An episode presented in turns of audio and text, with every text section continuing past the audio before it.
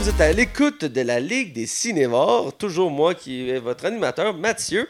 Et avec moi, j'ai mon fidèle compagnon qui ne peut jamais me quitter car c'est grâce à lui aussi que l'émission existe, Max. Est-ce que tu sais comment toi moi on s'appelle? Non. Nous sommes pas Venom, asti. Effectivement, euh, cette semaine, on parle de Venom, un film très attendu euh, qu'on avait hâte de voir. Euh, même si la critique nous avait un peu refroidi au début de la semaine dernière, on a quand même bravé vent et tempête pour aller écouter ce film. On vous en parle dans quelques instants. Mais d'abord, on va parler de Barbie, d'un gros camion et d'un lion. Et sans plus attendre, on va du côté des chroniques. Les chroniques. Alors, on est du côté des chroniques. On va commencer par ce qu'on a vu et écouté. Et je vais commencer vu que j'ai vu moins de choses que toi pour une fois. Ce qui est assez rare d'ailleurs. On dirait que j'ai goût de m'acheter un 649 d'un coup. Ah ouais? Ouais, un 649. Ça arrive tellement jamais que je pense que ça serait unique. Tu iras après l'émission, ça serait comme un événement. Mais j'aimerais ça faire une petite parenthèse, est-ce que tu me permets? Oui, vas-y. On a eu la chance, toi puis moi, de jouer à un jeu d'horreur. On vient de finir, puis avant de faire le podcast, puis on était censé jouer quoi, une demi-heure? Ouais. Finalement, on a passé quoi, deux heures et demie? On a passé à travers. Je, je- je veux le plugger parce que c'est un petit studio québécois qui a fait le jeu. C'est juste comme deux gars, j'ai compris, ou peut-être trois au maximum. Et dans le fond, c'est un jeu qui s'inspire fortement de Silent Hills qui a été annulé sur PS4. Et euh, dans le fond, c'est ça, ça se passe dans une maison. Puis le jeu, il fait peur, mais c'est surtout son ambiance qui est pesante, qui est lourde. Puis chaque coin de porte te fait peur. Puis je dois féliciter mon collègue Mathieu qui a affronté le jeu du début à la fin. Même moi, j'étais pas game. Écoute, je, je suis euh, un homme comme il ne s'en fait plus, un héros des temps modernes. Oui. Mais euh, pour vrai, c'est excellent. Là. Ah, c'est super bon. J'étais scénaire du début à la fin. J'ai adoré l'ambiance, c'était bien fait. Le, évidemment, le contenu était, même pour deux heures, je veux dire, vu qu'on connaissait pas trop le chemin, c'était long, mais en tant que tel, c'est pas très long. Donc, euh, il y a pas tant de- il y a quand même pas mal de contenu, mais pas autant que ça devrait, mais ça reste une bêta, donc c'est quand même très bien. C'est ça, dans le fond, pour préciser, le jeu est en early access, alors Ouais. il est comme pas complet encore. Euh, Puis pour résumer, j'ai oublié de dire le nom du jeu, mais c'est Visage. Un visage, Il est voilà. 20$ actuellement, alors qu'on se parle, jusqu'au 9, fait que jusqu'à la sortie du podcast. Fait qu'il il va être 25$. mais Voilà. bon, excuse-moi de dérailler, Mathieu, je te laisse y aller. On retourne dans les chroniques. Donc, comme j'ai dit, je vais parler de ce que j'ai vu parce que j'ai pas vu beaucoup de choses cette semaine, contrairement à Max. Alors, euh, d'abord, j'ai tenté une série pour la deuxième fois. Euh, je l'ai encore mis sur la glace parce que je sais pas, j'ai de la misère à embarquer. Euh, c'est Peaky Blenders. Euh, C'est pas le gars qui joue euh, l'épouvantail dans Oui, Batman? c'est l'acteur qui joue l'épouvantail dans la saga Batman. Et anecdote, il avait d'abord postulé pour jouer Batman, Ouais. mais euh, le réalisateur, il, il a pas choisi de faire Batman, mais il a tellement aimé sa performance qu'il l'a pris pour faire un rôle de méchant dans le film. Et c'est un des rares personnages qui est dans les trois films. euh, Parce qu'il refait, c'est le seul méchant qu'on voit dans les trois films principalement. Mhm. C'est l'épouvantail, euh, qui est un excellent méchant d'ailleurs, qui est quand même bien interprété dans la, la saga. Ouais, j'ai aimé son, sa façon d'être. Il n'est pas, il est pas beaucoup présent malheureusement, mais pour les scènes qui est là, euh, c'est vraiment bien apprécié. Euh, donc, euh, c'est une série historique qui se passe euh, après la Première Guerre mondiale. On suit une gang en Angleterre, dans une petite ville, où qui sont, dans le fond, c'est eux qui font la loi là-bas. Et ils ont le contrôle sur toute la contrebande et tout ça. Et dans le fond, ils sont très réputés. Et du jour au lendemain, ils vont envoyer une espèce de shérif en ville pour enquêter et, et nettoyer cette ville-là. Et donc, dans le fond, on va suivre les- leur- leurs histoires et c'est très bien. L'ambiance est très, est très bonne dans, dans le, côté décor. Euh, euh, vraiment, la fidélité de l'histoire, c'est vraiment très beau. J'ai vraiment vu des aussi beaux décors historiquement, surtout pour une série TV. Et l'ambiance est très bonne. Je dirais qu'elle est un peu lente à partir. Euh, J'ai écouté deux fois le premier épisode. Je l'avais écouté une fois l'année passée. J'ai oublié d'en parler au podcast. Je l'avais mis ça à la glace, puis il n'y a pas longtemps, je ne savais pas quoi écouter. J'ai donné une deuxième chance, j'ai écouté le premier épisode pour en mettre dedans. Et euh, j'ai quand même apprécié. Mais comme je dis, le premier épisode est assez lent, même si c'est quelques éléments intéressants qu'ils mettent en place. Il y a d'a- il y a D'ailleurs, il y a une actrice là-dedans qui s'est fait, qui s'est fait connaître grâce à cette série-là, qu'on voit de plus en plus dans les films. C'est Annabelle Wallis. Ok, ouais, euh, ouais, ouais. Qui, qui est connue récemment grâce à- au film La Momie, entre autres. Euh, qui elle faisait le rôle principal. Et aussi euh, Tag, euh, qu'on a critiqué il n'y a pas longtemps. Dans la blonde, là. Ouais, c'est elle qui fait la journaliste. Elle fait de plus en plus gros rôle, mais elle s'est fait d'abord connaître par cette série-là. Donc, euh, une, petite, information de même. Mais la série est intéressante. Dès que je vais avoir, je vais mes autres séries qui sont sur la glace, euh, qui sont sur la glace, que je suis en train de faire, ça va être une de mes prochaines parce que l'acteur principal, euh, il me J'ai un peu de misère avec son visage, mais il a un charisme puis il a une prestance qui est excellente. Puis je me rappelle ses performances en Batman m'ont très convaincu. Donc, euh, je veux. Il ferait un bon film de tueur. Ouais, euh, il ferait bon, ouais, exactement. Et là-dedans, justement, il est sombre. il- il- il- tu vois qu'il est capable. C'est l'ancien soldat, puis tu vois qu'il est capable de tuer. Il joue dans Dunkirk aussi, je pense. Hein? Je pense que oui Je aussi. pense que- J'ai pas vu Euh, Dunkirk, mais il Mais je sais que c'est un des acteurs favoris de Nolan, de Nolan, voilà. Donc, euh, Ouais, parce qu'il était dans Inception aussi. Oui, Inception, c'est vrai, c'est lui qui se fait, qui se fait euh, rentrer dans sa tête, effectivement. Euh, donc, euh, c'est pour ça, j'ai juste vu un épisode, donc je peux pas vraiment plus en parler. Sinon, j'ai continué mon marathon de Brooklyn Nine-Nine. Ah, que tu l'aimes, la tonne. Tout est bonne, mais on est à gosse, là, à force de l'écouter, surtout quand tu fais un marathon non-stop. Je suis rendu à la saison 3. Euh, quasi- je pense que je suis au milieu ou presque au milieu de la saison 3.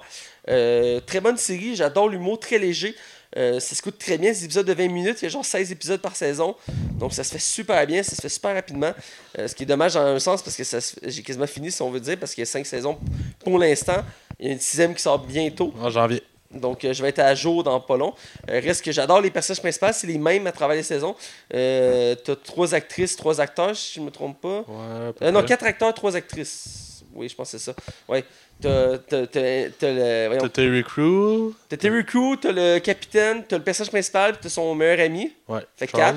Ouais. T'as la file policière qui a pas d'émotion, euh, l'autre qui, qui est lécheuse de boss, puis t'as la- la- l'assistante du capitaine. Ouais, c'est ça. Fait qu'il y en a trois. Puis il y a quelques personnages qui reviennent de temps en temps dans la série qui sont récurrents. Entre autres, l'ennemi juré du capitaine, qui est une femme policière, et, etc. Et, mais j'adore l'ambiance, j'adore l'humour. Euh, je l'écoute en version originale avec des sous-titres, je tiens à le préciser. Euh, J'ai tenté le premier épisode en français. Et euh, c'est rare que je dis ça, mais le doublage, comme pour New Girl, je crois que c'est un problème pour ce- ce- cette chaîne-là. Le doublage est vraiment mauvais. Et pour comme New Girl, New Girl, j'ai pas aimé le doublage, donc je l'ai écouté en version originale avec des sous-titres. Et ça me va très bien. Et ça permet aussi, dans un sens, un certain gars qui prend plus de sens, euh, je trouve, dans cette mesure-là. Entre autres, euh, le personnage principal s'amuse des fois à imiter le capitaine. Et je me demande, j'ai pas vérifié, mais je me demande si en français ça fait autant qu'en version originale. Parce qu'en version originale, l'acteur il l'a super bien, il imite super bien, surtout parce que c'est aussi un imitateur à la base. Donc c'est un de ses talents. Et, euh, mais bref, l'humour là, de série-là, c'est. Comme, je- oh, quand elle a été cancellée, la, la- la série elle a comme explosé par après. Genre, j'ai beaucoup de monde dans mon entourage qui ont découvert la série, qui ont accroché. Genre, je sais pas qu'est-ce qui s'est passé. Je pense que le bouche à oreille a vraiment aidé. Là. Ben, sur le coup, je, la boudais quand elle a été renouvelée. Parce que l'épisode mystère n'avait pas été renouvelé à ce moment-là, ça me faisait chier. Et je comprenais pas pourquoi celle-ci par- particulièrement devrait être renouvelée. Et euh, là, force, avec le temps, j'ai fini par décider de l'écouter. Et je regrette pas, elle est super bonne. Je suis content qu'elle soit renouvelée dans la mesure que. Tu ris beaucoup. Là, Ah, écoute, je ris euh, fréquemment. Il y a des situations tellement loufoques dans cette série-là. C'est une série policière humoristique, mais il y a souvent des épisodes qui n'ont pas d'enquête. C'est juste des histoires entre les personnages qui se passent. Mais il y a un fond pareil dans certains épisodes. Là. Ouais. Euh, puis il y a- y, a souvent une morale, euh, même si le personnage principal Il est immature. Là. il est immature à fond, puis c'est pas un mauvais acteur en soi, euh, mais C'est pas lui qui te fait des triper fois le il me, fait, ben, il me fait super rire, mais des fois il manquerait un peu de touche de sérieux. Dans la mesure qu'il y a des situations qui demanderaient un peu plus de sérieux, puis lui fait juste plus déconner.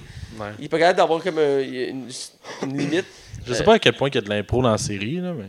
Je me le demande, mais il reste que les, les, les scénarios sont super bons, les textes euh, sont bien placés. J'ai- J'aime, il y, a, il y a comme une continuité dans les trois premières saisons. C'est à chaque Halloween, euh, ils se font une compétition. Ouais. Euh, puis c'est vraiment drôle parce qu'au début, ça, le premier épisode d'Halloween, t'es comme ok, ils se font une compétition, c'est bien drôle. Puis ça continue après dans saison 2 et dans saison 3, ils se font un défi. Et c'est vraiment très drôle et intense dans le sens que ils font comme une sorte de compétition, puis c'est bien fait.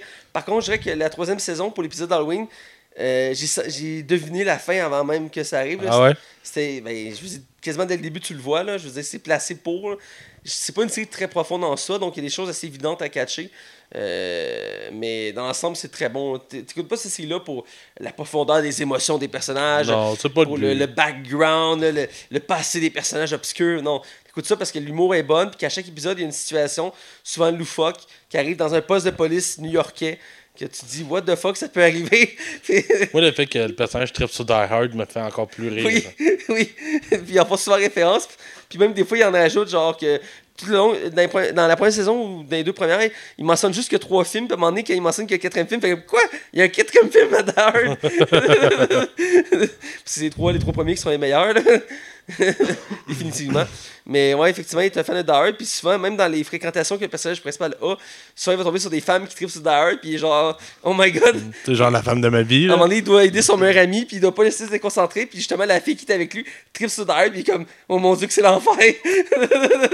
Mais c'est en tout cas, j'adore euh, la série. C'est une belle découverte.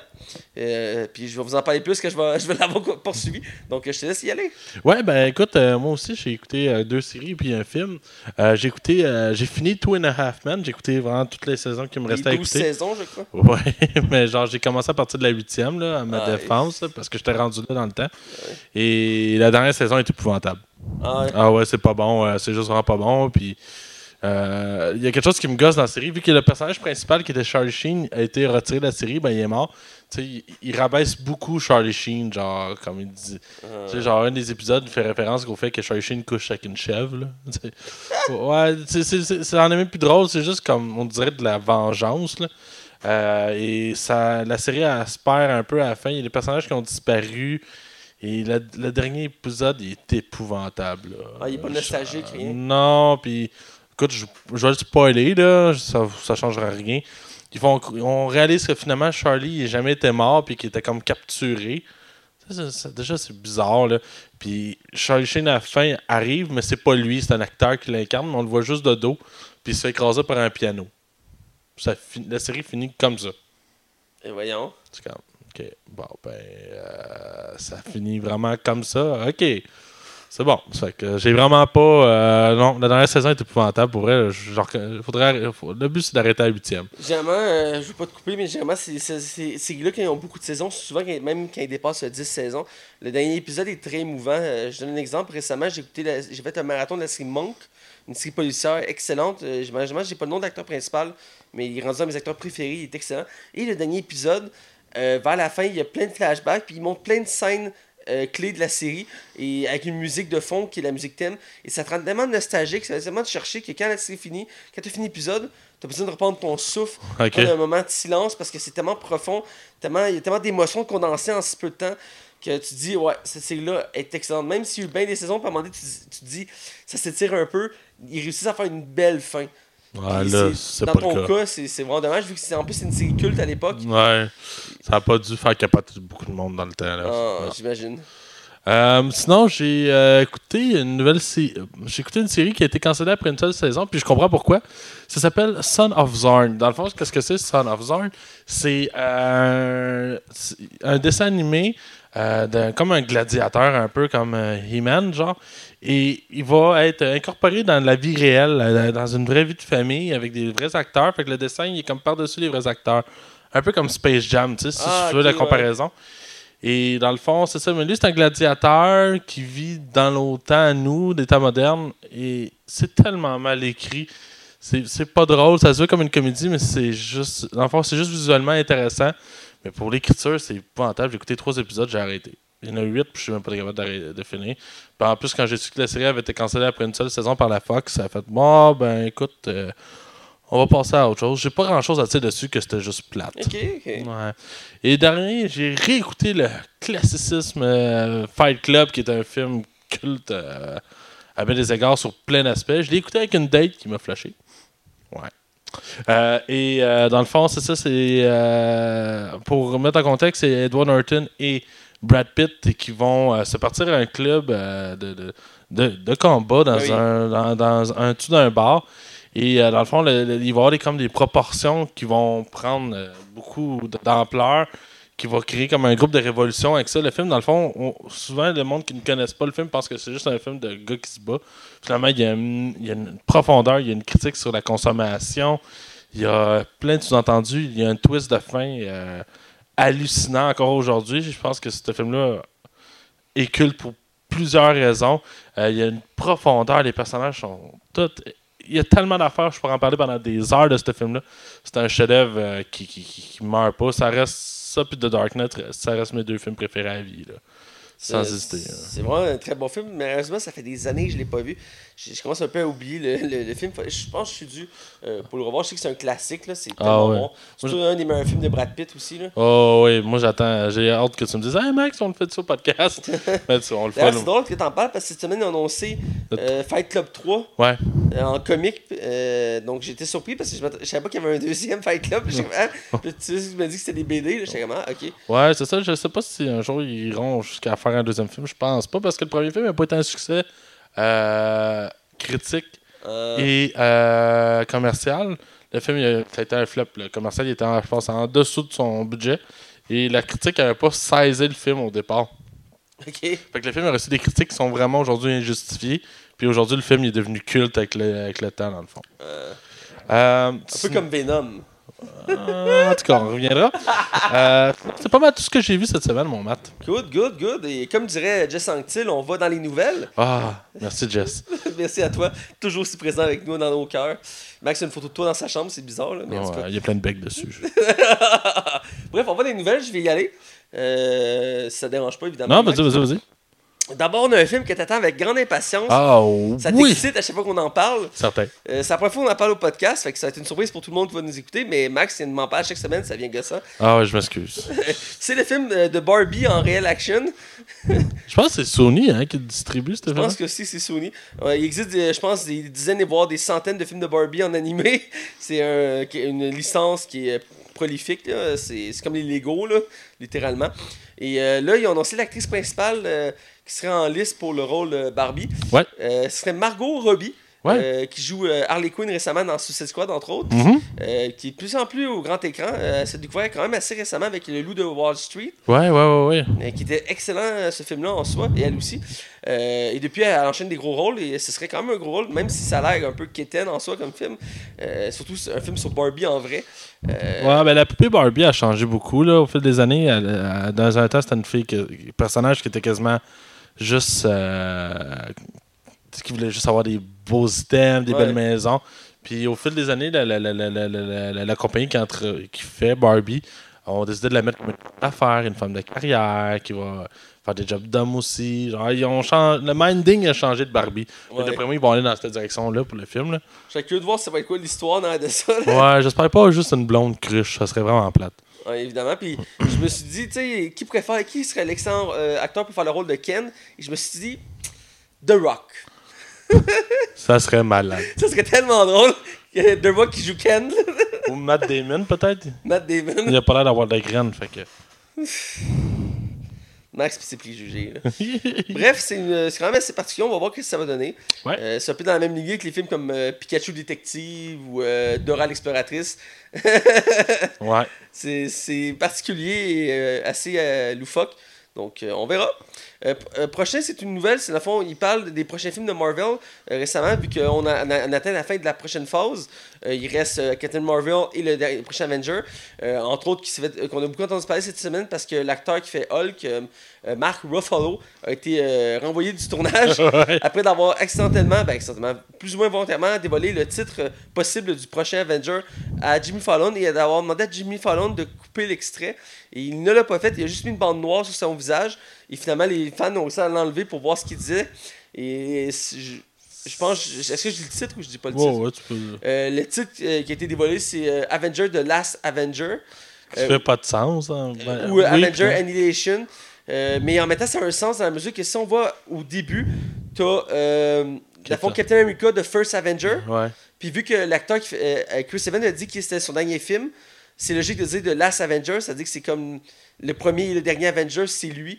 Euh, ça serait comme pour boucler la boucle parce que l'acteur a écrit un message très euh, rempli d'émotions, très euh, profond que j'ai lu. Je sais pas si tu as pris le temps de lire son message, Ouais, qui était très beau. qui était très beau, qui disait qu'il avait beaucoup aimé son expérience pendant les huit dernières années. Mais techniquement, il spoilait un petit peu son. Ouais.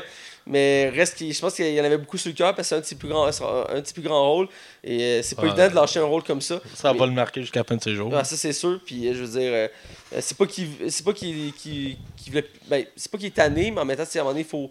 Ben, j'ai aimé ce qu'il a dit en entrevue. Il a dit Je voulais débarquer du train avant qu'il déraille. Ouais, c'est ça. Exactement, c'est l'image qu'il a donné. Et je trouve ça bien. Euh, Espérons qu'il y ait une belle fin dans le film pour lui. Ouais. Euh, ou que ce soit le héros qui se sacrifie sauver tout le monde, un peu comme dans le point Captain America. J'ai l'impression que ça va être ça. Ouais, dire, je peux faire ça presque tous les jours maintenant. Ouais. Bref, ma nouvelle, où je voulais aller avec ça, c'est qu'on va parler des prochains films. On a entre autres Spider-Man euh, 2 qui, est, euh, qui est en tournage depuis un certain moment déjà. Ouais, il y a date, il y a Spider-Man 2 qui s'en vient. Il y a le Black Panther qui est annoncé. Doctor Strange aussi qui est annoncé. fait que c'est ces trois-là qui sont sûrs et certains dans la phase 4. Euh, Galaxy, mais pour l'instant, c'est à glace. ouais, fait que, ouais, d'après moi, ça va se faire pareil. Là. En tout cas, pour l'instant, il y a un peu une nouvelle. Depuis qu'il est la glace, euh, les idées en ont pas reparlé. Fait que, Ok. il y a juste des petits stocks de temps en temps qui reparlent en chialant, mais Ouais, lui, en tout cas. ouais, on temps, il est un peu lourd. Là. Ces derniers temps, il est un peu lourd. Ouais, là. un peu lourd, ben oui. Bref, ma nouvelle, c'est euh, un possible film. Euh, ben, en fait, c'est un des prochains films qu'il y aurait dans l'univers de Marvel parce que là, euh, ils sont en train d'écrire le scénario pour ce film-là, que ce serait The Dark Avenger. Euh, qui est basé sur une BD euh, iconique euh, de l'univers des comics, pour ceux qui connaissent.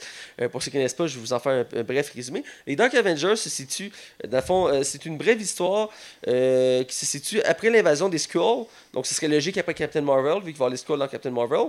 Et dans le fond, c'est une histoire qui, euh, après l'invasion des Skrulls, les Avengers ont perdu leur crédibilité, et surtout Tony Stark et euh, le Shield. Et euh, Norman Osborn, qui est le grand méchant de Spider-Man, va arriver comme un héros en disant qu'il y a la solution pour sauver tout le monde. Il va réussir à euh, berner tout le monde et à devenir le nouveau directeur du Shield, qui va renommer Hammer. qui est un acronyme, et va créer ses propres Avengers qui vont être surnommés les Dark Avengers et qui, au grand jour, vont sauver les gens, mais dans le- dans l'ombre, vont chasser les super-héros et les tuer un par un. Et pour que ça paraisse bien, eh bien, chaque méchant va avoir une apparence de gentil. Ce que je veux dire par là, c'est que Norman Osborn, qui est connu comme le Gobelin Vert, va voler une armure d'Iron Man, il va s'appeler Iron Patriot. On va aussi Venom, qui va se faire passer pour Spider-Man. On va avoir Bullseye, qui va se faire passer pour Hawkeye. Euh, puis on va aussi, entre autres, Draken, qui est le fils de Wolverine, qui va se faire passer pour Wolverine. Euh, Il y a euh, Opal, qui est une méchante de Captain Marvel, qui va se faire passer pour Captain Marvel, et etc., etc. Plusieurs méchants vont prendre l'apparence de héros et faire croire qu'ils sont des héros, mais en fait, c'est pas vrai. Mais l'histoire est assez intéressante parce que c'est une histoire très sombre et très iconique des comics. Et il y a plusieurs héros et méchants qui vont mourir dans cette histoire-là, et ça finit sur un combat épique en soi, que je pense que je ne mentionnerai pas ici, mais c'est un, combat vraiment incroyable, euh, que beaucoup de gens euh, parlent dans le des comics, et c'est une des raisons pourquoi j'ai lu l'histoire de Dark Avengers, c'est pour cette, cette twist-là à la fin. Et donc, euh, c'est vraiment à découvrir. Il y a aussi Hulk Rouge qui prend la place de Hulk. J'avais complètement oublié de le mentionner. Mais bref, je suis curieux de voir comment ils vont faire ça en film. Étant donné a plusieurs des personnages que j'ai nommés ne sont pas encore dans les films.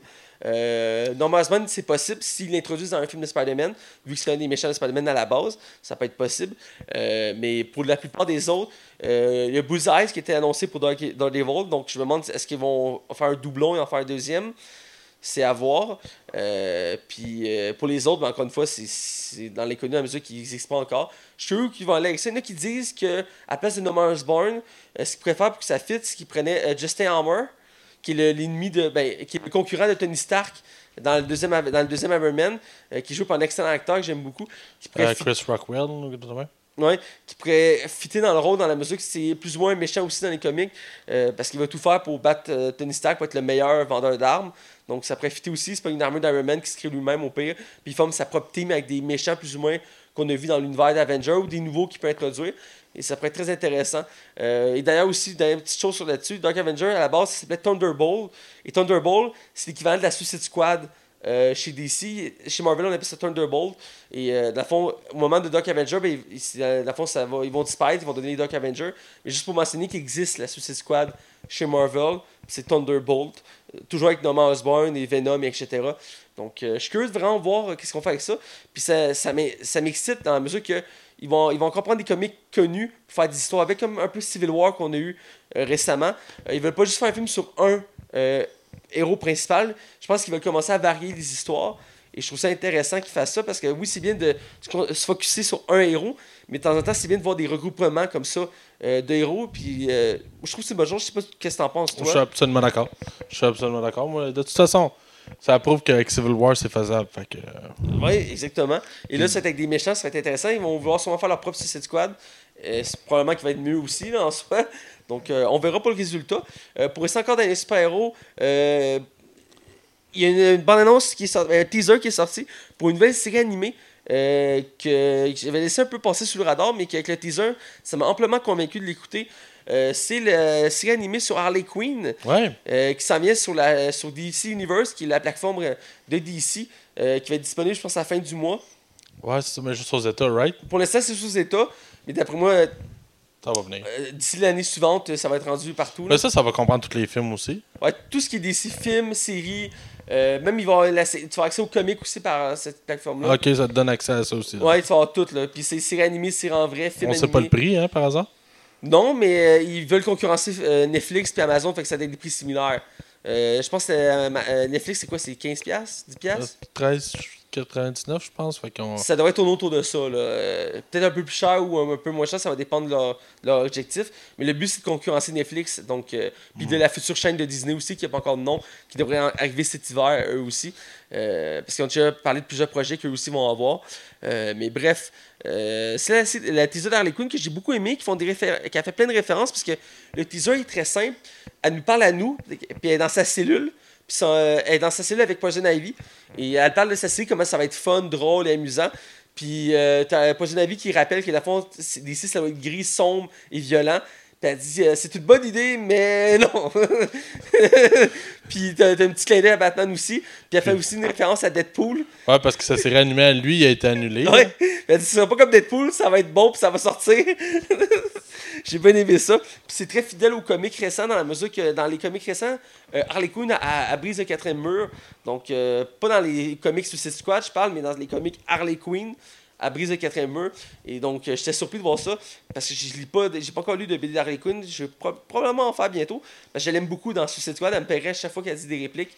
Euh, mais pour le teaser, moi j'ai bien aimé, je pense que toi aussi. Ouais, ça m'a plu. Puis je je suis pas un méga fan des dessins animés de DC, mais ça, je dois t'avouer qu'il y a mon attention. J'ai très hâte de voir ça sortir. Ça sort euh, mi-octobre, je crois. Donc, euh, ça sort avec la sortie de la plateforme. Donc, euh, c'est aussi simple. Qui fait du sens. C'est du sens. En temps que Titan, je pense. Les deux sortent en temps. Titan puis Harley Quinn, c'est les deux premiers euh, contenus originaux de la plateforme, suivi de Swamp Thing cet hiver qui va sortir. Donc, et, etc. Parce que ils vont créer plein de contenu. Euh, finir, je vois dans l'univers euh, de Star Wars, euh, où c'est aussi c'est un très gros univers qui a beaucoup de projets en, en chantier. Et un qui est, qui est arrivé de. Ben, pas arrivé nulle part, mais dans la mesure que ça faisait un moment qu'on n'a pas eu de nouvelles. Et là, on a eu plusieurs nouvelles euh, qui se sont suivies.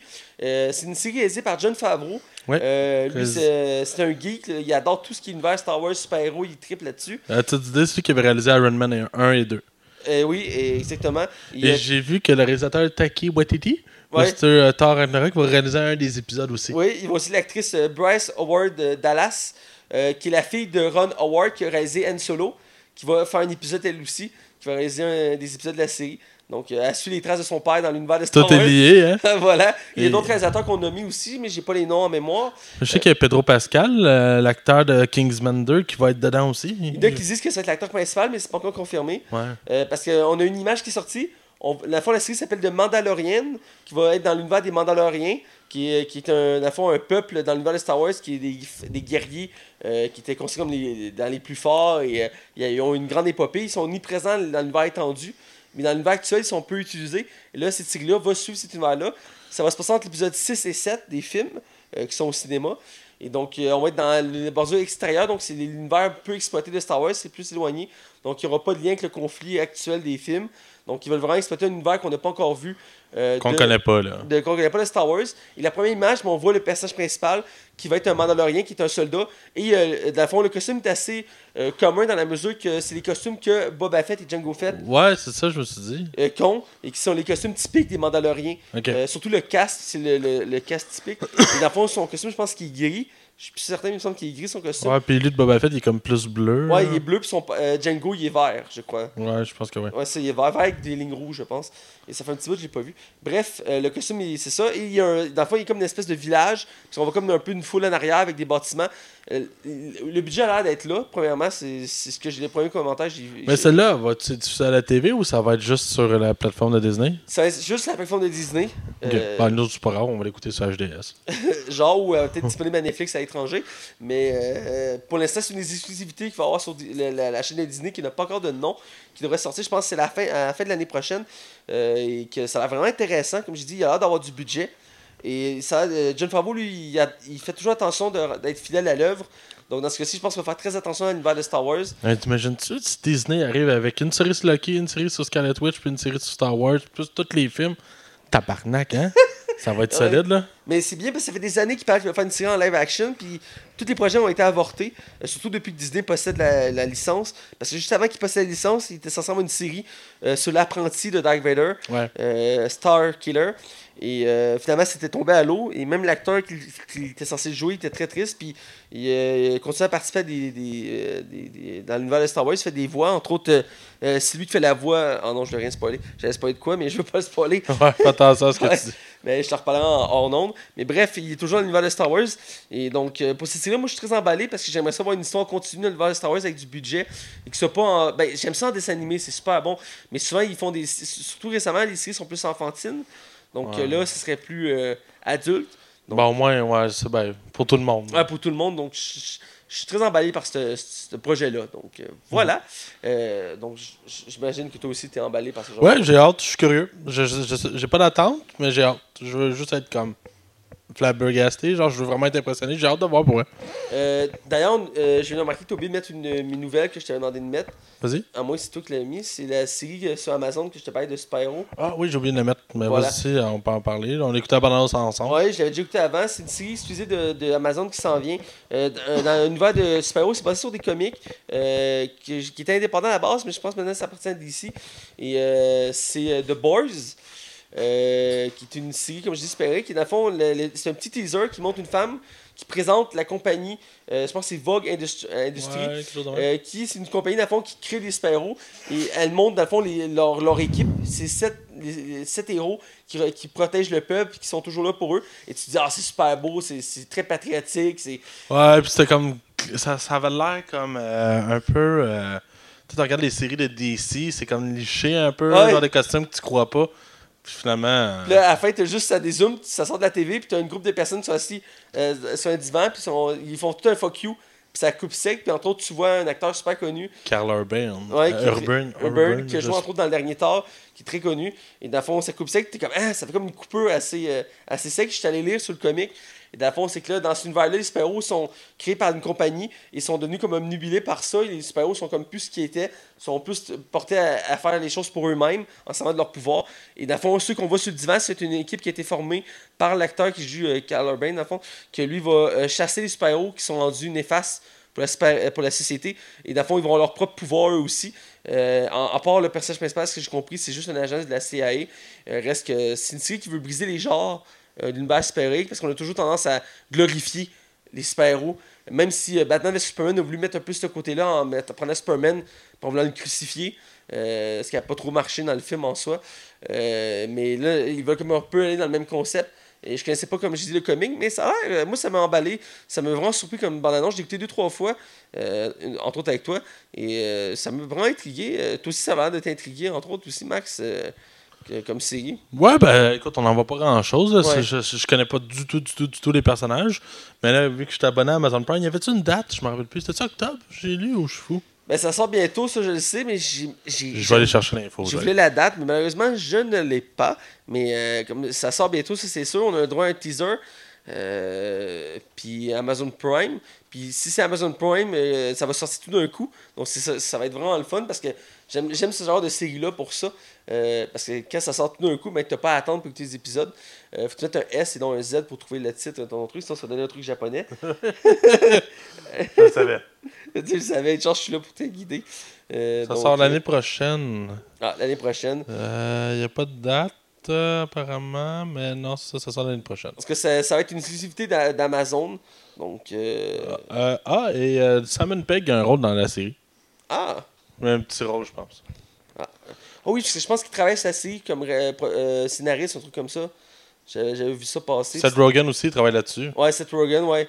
Ouais, euh, qui, a, qui a travaillé entre autres sur, il a produit entre autres The Preacher, euh, qui est une excellente série. ouais c'est ça. Il n'y a pas de date, mais c'est pour l'année prochaine. Ouais, exclusivité à Amazon, je t'avais précisé pour ceux qui vont vouloir l'écouter.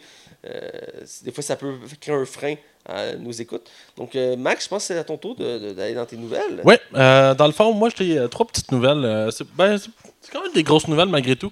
Euh, Narnia, qui est une franchise de films qui était quand même relativement prolifique, où on a pu euh, découvrir James McAvoy en chèvre. Et, euh, dans- souvenirs. Et euh, je, je sais qu'il n'y a pas tant longtemps, on avait parlé qu'il y aurait des, un nouveau film qui arriverait, puis finalement, on n'a plus jamais entendu Ouais. parler. Fait que le projet, d'après moi, est tombé à, à l'eau. Ben, en fait, ça confirme la nouvelle. Euh, Netflix a annoncé comme ça, avec une deux phrases sur leur Facebook et leur Twitter. Ah, euh, en passant, c'est vraiment écrit de même. hein. En passant, on va créer un univers avec les films de Narnia et des, séries en plus. Fait qu'il y a des films qui- et des séries qui sont prévus de l'univers de Narnia sur Netflix. Yeah. Netflix va avoir son multiverse à eux autres aussi.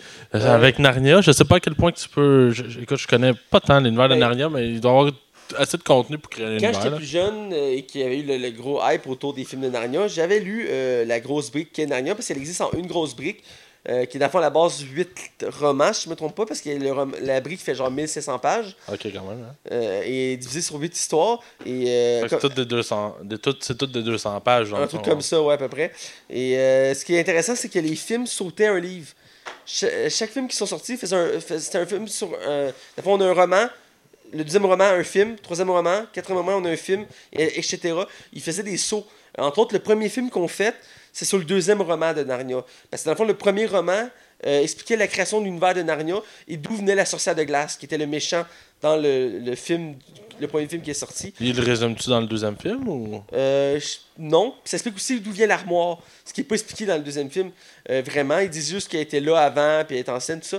Mais vraiment, une meilleure explication, c'est qu'il faut lire le premier roman. Mais bref, tout ça pour dire qu'on a le droit, je pense, à trois ou quatre films. Je pense en a eu 4. Quatre films, ouais, quatre films, oui, parce que le dernier, c'est avec le cousin des personnages principaux.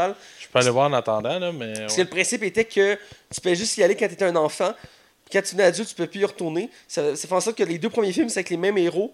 Mais qu'à partir du troisième, en montant, les héros changent. Et le dernier, c'est genre avec le cousin, je pense, des personnages principaux qui sont toujours dans le film pour certains, mais qui sont euh, rendus secondaires, qu'on voit au début puis à la fin du film. Euh, mais euh, bref, il avait fait, je pense, comme ça, je disais, comme quatre films en, en soi. Et qui était quand même. Moi, j'avais bien aimé, surtout le, le personnage du lion, qui est dans le livre prend beaucoup plus son sens, mais que si tu observes bien les détails, ça laisse placer que le lion, dans le fond, il est quelqu'un d'autre. Ouais, ben moi j'avais lu que c'était comme un message catholique, genre que c'était un. Ben, dans les livres, dans les films, c'est un peu moins expliqué, mais dans les livres, ça te laisse sous-entendre que, euh, que le lion, c'est Dieu. Ouais, c'est ça, hein. Que dans le monde de Narnia, c'est un lion, mais que sur Terre, ben, c'est Dieu. Tu sais? Puis euh, il y a plusieurs références qu'il mentionnait dans, à travers les livres. Puis ils sont super bons, super bien détaillés. Euh, même si c'est un peu troublant parce que tu suis toujours la même histoire, mais à force des romans, les personnages changent. Donc à un moment donné, j'avais eu un peu de misère à suivre. D'ailleurs, je pense que j'ai pas fini, j'ai pas lu le dernier roman, qui est donc le huitième de, de la pile des romans de Narnia. Euh, mais reste que c'était très bon. J'avais adoré le premier. Ouais, c'est. Non, il y a eu trois films seulement. Il y a eu trois films, bon, c'est Mais il y a un quatrième film qui s'en vient. En 2019. Euh, le fauteuil d'argent. Ah, ça, c'est avec les géants. Ça, c'est le quatrième tome. Ouais, le quatrième tome, ouais, c'est ça. Il va s'en aller peut-être directement sur Netflix. Ça se peut fort bien. Ouais, parce qu'il y a même un réalisateur attaché au projet qui s'appelle Joe, Joe Johnston. Et il y a même des producteurs. Ah ouais, il est prévu pour l'année prochaine. Et c'est Sony qui va le distribuer. Puis les deux premiers c'était Disney, après c'était la Fox, puis après ça a été Sony. Ah. Ouais, parce que je sais que les deux, deux premiers films étaient bons, mais que le troisième n'a pas été. euh, le- après, le, non, le deuxième était un peu rentable, puis le troisième il n'a pas été rentable, je crois, ce qui a fait en sorte que ça a été un peu mis de côté. Euh, mais il reste que moi j'avais beaucoup aimé ça. Je suis content de cette nouvelle-là, dans la mesure qu'il y a beaucoup de potentiel à faire avec cet univers-là, vu qu'il y a encore beaucoup de choses à exploiter. Et euh, tu peux même étaler un peu plus ça. C'est un peu comme ça des Anneaux ou euh, Game of Thrones, etc. Tu peux vraiment créer un univers autour de ça, mais ça va être plus. euh, Ah, c'est. Liam, Liam Neeson qui faisait la voix du lion. Ouais, ouais, c'est Liam Neeson qui faisait la voix du lion. Euh, mais c'est un peu plus euh, enfantin, donc ça va être plus général comme série. D'après moi, ils feront pas une série genre avec euh, style Game of Thrones avec des scènes de nudité et du sang. euh, parce que Narnia, ça se fait plus pour jeunesse. Donc, euh, j'ai hâte de voir ce que ça va donner. J'ai adoré l'univers. J'ai hâte de voir, comme j'ai dit, ce que ça va donner. Ok, bah ben cool. Euh, deuxième nouvelle, euh, Disney a annoncé une autre adaptation en live action. Ils sont forts là-dessus ces derniers Après temps. Dumbo, le Roi Lion, euh, Aladdin. On a eu le livre de la Le jungle, on a eu Cendrillon, là il y a la casse-noisette qui sort à la fin de l'année. Ouais, Aladdin l'année prochaine. Ouais, c'est ça, ça fait vraiment beaucoup. Et euh, dans le fond, ça va être Lilo et Stitch, un film que j'avais quand même apprécié quand j'étais plus jeune, euh, qui comptait un extraterrestre qui arrivait d'une planète puis qui s'installait dans les, euh, les plages de Hawaï. Ouais. Et dans le fond, il va s'intégrer au fur et à mesure. Je pense que, tu sais, il y a des films qui en live action, je suis comme, ah, pourquoi vous le refaites? Mais et Stitch, je pense qu'il y a de quoi à faire. De toute façon, ça fait comme longtemps que la franchise dort. euh, ça fait même très longtemps, en fait. Et je pense qu'il y a un potentiel sérieux de faire un bon film avec ça. Euh, je sais- on va voir parce que là, Disney, ces live action n'ont pas toutes eu des. Il y a eu des succès euh, box-office, mais critiques, je pense qu'il y a juste eu le livre de la jungle qui a eu un bon retour. Euh, parce que le, La Belle et la Bête a eu. ok, c'était un méga succès au box-office, plus d'un milliard au box-office. Mais au niveau critique, c'était pas. euh, c'était pas. pas parce que c'était Emma Watson que tu peux nécessairement tout nous gagner. là. Ben, La Belle Bête reste un, un hit, là, je veux dire. Ouais. Mais en tout cas. Mais pour euh, ça, euh, moi je connais tous les plus grands. J'ai vu tous les plus grands euh, classiques de Disney. Quand j'étais jeune, aussi. mes parents avaient acheté toutes les cassettes, des, tous les films à chaque fois qu'il y en sortaient, ils l'achetaient. Par contre, Lilo et Stitch, je l'ai jamais vu. Ah non! Non, je connais bien, plus ou moins l'histoire de Lilo et Stitch, mais je ne l'ai jamais vu. Euh, probablement, peut-être, je ne verrai jamais, mais à moins qu'ils le mettent en live, comme j'ai dit. Là. Ben, à Mais, moins que tu t'abonnes peut-être euh, maintenant un, jour à l'abonnement de, de, de, de, de- euh, Disney. hein. Ouais, peut-être, mais euh, je vous ai les films plus enfantins. Maintenant, c'est plus difficile à écouter pour moi. Peut-être que j'aurai un enfant, euh, je vais vouloir l'écouter. Euh, mais... C'est le 76e long métrage d'animation de Disney et le 42e classique d'animation. Ouais, il fait partie des, euh, des, des grands films de Disney. C'est euh. sorti en 2002, j'avais 9 ans. Ah, ouais. Ça, ça ressemble pas mal aussi à. Ouais. Ça fait du sens. ça fait du sens. Mais bref, je l'ai pas vu. Euh, dernière, nouvelle, ben, je trouve que c'est une des bandes annonces les plus hard, les plus cool que j'ai vu depuis longtemps. J'ai vraiment hâte à ce film-là. C'est produit par M. Peter Jackson, c'est de Mortal Engine. Je pensais que c'était lui qui le réalisait, finalement, on m'a corrigé. Euh, dans le fond, Mortal Engine, dans le fond, qu'est-ce que c'est? C'est, euh, imagine un, un univers dystopique où, que, dans le fond, euh, le monde sont obligés de vivre sur des gros véhicules, un peu à la Mad Max, si on veut, euh, et que c'est des cités qui sont sur ces, euh, ces camions-là. Et dans le fond, un peu comme Snowpiercer, Snowpiercer, qui était comme un train qui passait à travers la, la planète La planète, ouais. sans arrêt. C'est à peu près la même chose. Dans le fond, Mortal Engine, ça va être des véhicules qui se promènent tout le temps. Euh, et dans le fond, il va y avoir des combats. Il, va y avoir le- il y a l'air d'avoir vraiment une profondeur des personnages vraiment bien écrits. Euh, L'univers a l'air vraiment cool. Je pense que ça va être quelque chose qui va être captivant. C'est le premier long métrage euh, du réalisateur. Euh, J'ai vraiment hâte de voir le résultat, mais à date, ça s'en est vraiment bien. Il y a vraiment comme un petit buzz autour du film. Fait que je suis content que Peter Jackson s'im- s'implique dans un projet de même. parce que ça faisait un moment- Peter Jackson n'a rien fait depuis le Hobbit. Fait que... Ouais, il a fait... non, mais il a fait Tintin aussi dans ce temps-là. Non, il a juste produit. Ah, c'est vrai, t'as raison. C'est lui qui est censé réaliser le deuxième, mais Qui est, qui est sorti, je pense, en 2020. là. euh, je sais même pas s'il y a une date. Écoute, ça fait. euh, je sais pas ce qu'ils attendent pour vrai. À la base, il voulait faire une trilogie. Ben ouais, c'est ça, c'était annoncé de même. Je suis déçu parce que j'avais vraiment beaucoup aimé le premier, moi. Ouais, on va voir. Ouais, il était super bon. Mais effectivement, a vraiment intéressant. Puis ça a l'air de la qualité de Peter Jackson. Il fait tant des films époustouflants. Ouais, visuellement, c'est beau, là. Avec, ouais, ça, visuellement, le, le décor, le, le Moi, scénario, les, les acteurs, il, il est doué pour choisir des bons acteurs. Euh, jamais il n'y a pas de défaut dans ses castings. Donc, euh, j'ai- ce film-là a l'air d'être dans, cette- d'être dans cette lignée-là. Donc, euh, J'avais beaucoup aimé son King Kong, hein, Peter Jackson, je le dis Ah, il Je sais qu'il y en a beaucoup qui l'aiment pas, ce film-là. moi, je l'avais adoré surtout parce que mon, un de mes acteurs préférés était dans le film, Jack Black, là. Jack Black. Puis pour une fois, il faisait pas. Ben, il y avait un peu d'humour, mais c'était pas réellement l'acteur humoristique de la, non, non, du film. vraiment pas, là. Il a un, un rôle beaucoup plus sérieux, puis j'ai- j'ai bien aimé sa performance. Il a montré que tu es capable de faire autre chose Autre que de l'humour. Ouais. Puis euh, j'étais vraiment content. Puis ce film-là, j'aime ça le réécouter. Je l'ai écouté, euh, je sais plus combien de fois, mais à chaque fois qu'il passe à la TV, j'aimais ça l'écouter. King Moi, j'avais été voir au cinéma à l'époque, puis j'avais sorti de là comme Waouh, j'avais été. euh, Ah, moi, écoute, je me souviens, la première fois que je arrivait sur l'île, là, ah, je trouvais ça magnifique, c'était incroyable. Avec la musique, les- ça- la musique lève, il marche, puis tu vois des dinosaures, t'es comme, hein? Là, c'est, écoute, c'était bien fait. C'était, Un très bon film, ça. c'était digne de, c'était digne d'un Jurassic Park quasiment. Que- Bref, on va être dans la zone euh, box-office? Yeah! Allons-y. Bienvenue dans les chroniques box-office de Max. On est du côté de la chronique box-office. Et Max, comme d'habitude, tu vas faire tes prédictions et reparler de tes erreurs de prédiction. Car c'est euh, une fois n'est pas coutume. euh, Tu t'es- euh, non, quand même, cette semaine, c'était pas si Ah oui, c'est ça, hein? Tu, vois, j'en ai Ben, tout la semaine, tu t'es sou- souvent gouré assez intense. là. Ben, un sur deux, j'ai dit ça, un sur deux. C'est pas pire pareil. T'as une pas Euh, moyenne, vas-y. Fait que moi, j'avais prédit à 40 millions pour A Star is Born, un film qui a reçu beaucoup de bonnes critiques élogieuses. Je veux le voir, je veux le voir. Il y en a carrément qui parlent que Lady Gaga et Bradley Cooper pourraient gagner les Oscars pour ces films-là. Alors, c'est un signe. Euh, et c'est souvent des films qui restent longtemps à l'affiche, euh, qui, restent, qui restent souvent longtemps parce qu'ils ont des bons succès à long terme. Tu sais, comparativement, mettons, un film comme euh, Venom, justement, mais tu sais, tout le monde va le voir comme les deux premiers week-ends, puis après ça, ça drop, là, tu sais. Oui. C'est ça, dans le fond, le film, moi, j'avais prédit 40 millions, ben, il a fait 43 millions. Crime, écoute, là, j'ai arrondi. J'étais proche en tabarouette. Fait que je suis C'est constant que ma prédiction était excellente. Deuxième prédiction, par exemple.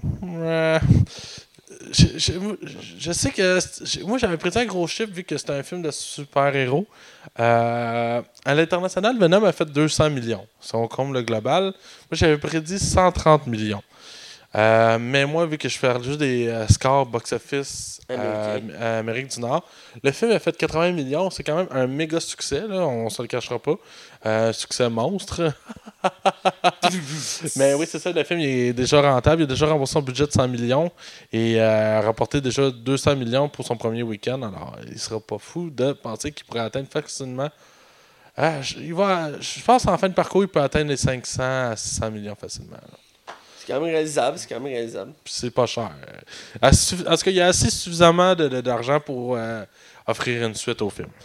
Deuxième, euh, on va aller directement à mes prédictions. Euh, on a enfin Goosebumps 2 qui va sortir. Ouais, en français, c'est Chair de poule, je crois. Chair de poule 2, voilà. Ouais, c'est ça. Et le, le premier, il y avait euh, un metteur en scène euh, Jack Black et le, le gars de 13 Reasons Why Ouais, qui est très en vogue. Les deux acteurs ne reviennent pas dans leur rôle. ouais. Euh, c'est un autre groupe de jeunes. Ben, l'histoire se passe des années plus tard, là. Je sais pas, j'ai pas regardé Ben, chronologiquement. j'ai regardé la bande-annonce et Ok. dans le fond, on voit que la maison du, de l'auteur euh, est délabrée, était abandonnée depuis des années, puis comme il y a des, elle est placardée et tout ça, il y a des enfants qui passent là le jour de l'Halloween, je pense, et ils décident d'aller voir dans la maison pour s'amuser. Et euh, en fouillant derrière d'une porte cachée, ils trouvent une mallette, la rouvrent, puis dedans, il y a un livre avec un cadenas, puis tu sais, évidemment de l'ouvrir. Ouais. Et ça libère tous les monstres de l'univers de Sherlock Holmes qui étaient enfermés à la fin du 1.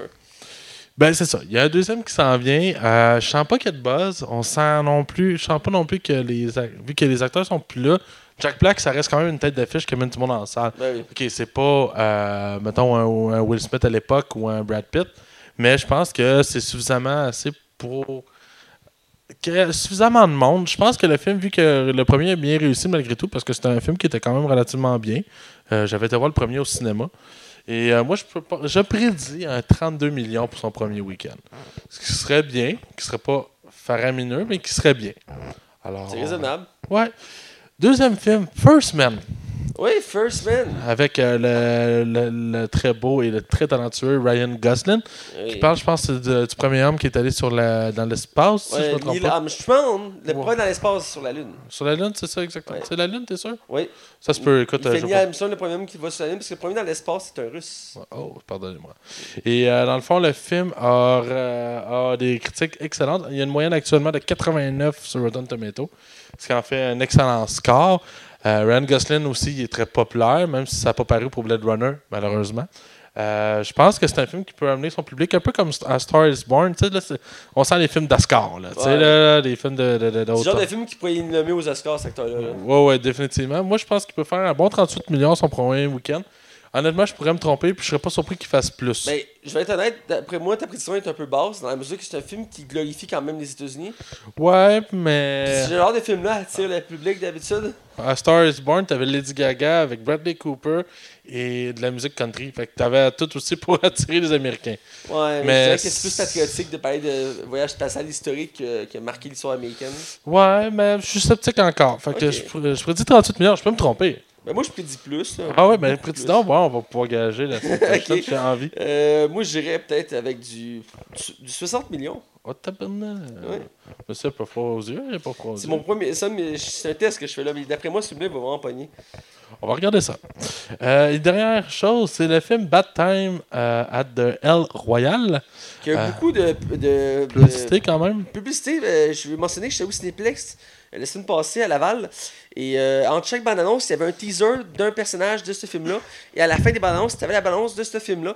Et euh, l'ambiance a l'air vraiment intéressante de ce film-là. Ça m'a beaucoup intrigué. Visuellement, il est beau en tout cas. Ah, il est très beau, puis il y a un bon casting. Je veux dire, euh, Avec Chris Hemsworth, John Hamm, euh, j'en oublie là, malheureusement, mais il y a vraiment un beau casting. ouais, il y a un beau casting. Malheureusement, on ne sait Je pas pense les que. Jeff Bridges aussi. Je suis pas certain, faudrait que je vérifie, mais ouais, il y a un bon Oui, casting. t'as Jeff euh, Bridge. Ouais, Il fait un prêtre. ouais c'est ça. ouais. Fait que c'est vraiment un beau casting. Alors, euh, par exemple, je sens pas de buzz autour du film. Je n'entends vraiment pas parler. Les critiques sont pas sorties encore à l'heure qu'on se parle. Fait que moi, je ferais seulement 16 millions pour son premier week-end. Je sais que c'est bas, euh, mais je sens pas que. Tu sais, quand t'en entends pas parler, absolument, c'est un signe. là. Ouais, ben, moi, j'étais surpris qu'il fasse autant de pubs au cinéma. Euh, je sais pas si c'est pour rattraper le coup, mais dans la mesure que moi, ça m'a beaucoup intrigué comme univers. Ça, ça a l'air d'avoir un film avec une bonne twist. Là. Euh, ça se passe tout dans un hôtel. Qu'il y a plein de monde de milieux différents qui se rejoignent là, puis ont chacun un truc obscur dans leur passé. Et même dans la bande-annonce, tu le vois, entre autres, le, le passage de Jeff Bridge, euh, il a l'air de mal tourner dans le film. J'aimerais ça aller le voir. Si les critiques sont bonnes, j'aimerais ça aller le voir en fin de semaine. On va checker ça. Euh, fait que je donne à 16 millions, mais je serais pas surpris qu'il fasse plus. Ok. Tu sais quoi? Ah, C'est parce que. Est-ce que j'ai le droit de mettre deux prédictions? Là, c'est non, voyons, Max, une prédiction par film, là. Ok, ben, je serais pas surpris qu'il fasse 24 millions non plus. Ok, ben on va y aller avec mon 16 millions, je vais tenir mon bout. Fait que c'est tout pour mes euh, prédictions. Good. Fait que là, on va aller dans la zone non spoiler. Et je le rappelle, semaine, on critique le film Venom. Alors, sans plus attendre, on va du côté non spoiler. Attention, vous rentrez dans la zone non spoiler. Attention, vous rentrez dans la zone non spoiler. Alors, on est du côté non spoiler. Et je le rappelle, on critique le film Venom qui a pas d'autres titres. Souvent, je dis le titre français et anglo. Parce que si c'est Venom, euh, Yes! euh, Max est très content. Euh, C'était difficile, euh, j'imagine, de faire d'autres titres pour ce genre de film-là. C'est réalisé par Ruben Fisher, qui nous a donné entre autres Gang- Gangster Squad. Hey, c'était un film avec Ryan Gosling, puis c'était de la merde. Film? Ah oui, puis il y a Emma Stone, je pense, dedans aussi. Ça se peut, euh, ça se peut. Ouais, Un film qui été ramassé par la critique. ouais, je me rappelle. Puis il y avait un autre grand acteur aussi dedans. euh, euh, euh, celui fait Je suis Sam. Ah, Sean Penn, ouais, c'est ça. Il y avait Sean Penn dedans, mais il- je pense que c'est le meilleur, film, le meilleur acteur du film. Là. Ouais, c'est genre le méchant. Là. Ouais, je l'ai jamais vu, c'est vrai que c'était vraiment pas bon. là. Ben, je l'ai déjà vu, mais il m'a pas laissé un gros souvenir de ce film-là, mais je me rappelle que Sean Penn là-dedans, il était violent. Là. Ah ouais? Il, il- il- tu voyais, il était, il était agressif. Je me rappelle, il était marquant ce film. Même pour les autres, c'est vrai que c'était un peu oubliable. Euh, il a fait Zombieland, qui est un de mes films zombies préférés de tous les temps. Ils ont annoncé le 2 pour l'année prochaine. J'ai très hâte. Par le même réalisateur puis les mêmes acteurs. Ça va être malade. Ils ont aussi euh, 30 minutes euh, or Tu less. te rappelles, tu sais quoi? Non? C'est la comédie avec euh, Danny McBride et Jesse Eisenberg. Euh, le gars, il a comme une bombe sur lui, puis il faut qu'il ait dévalisé des bombes. Oui, C'est une comédie. C'était bon, pour vrai. J'avais aimé ça, moi. oui. C'était- J'ai déjà pogné à TV qui est joué à TV. Il était pas sorti en français au Québec. Il, avait, il, était sorti de- il avait sorti seulement dans des salles limitées. euh. Ouais, et puis euh, il y a, je pense qu'il n'y a pas de doublage québécois, c'est ça, le doublage français. Ouais, c'est ça, exact. Ouais, c'est ça, oui. Je me rappelle, les voix étaient bizarres.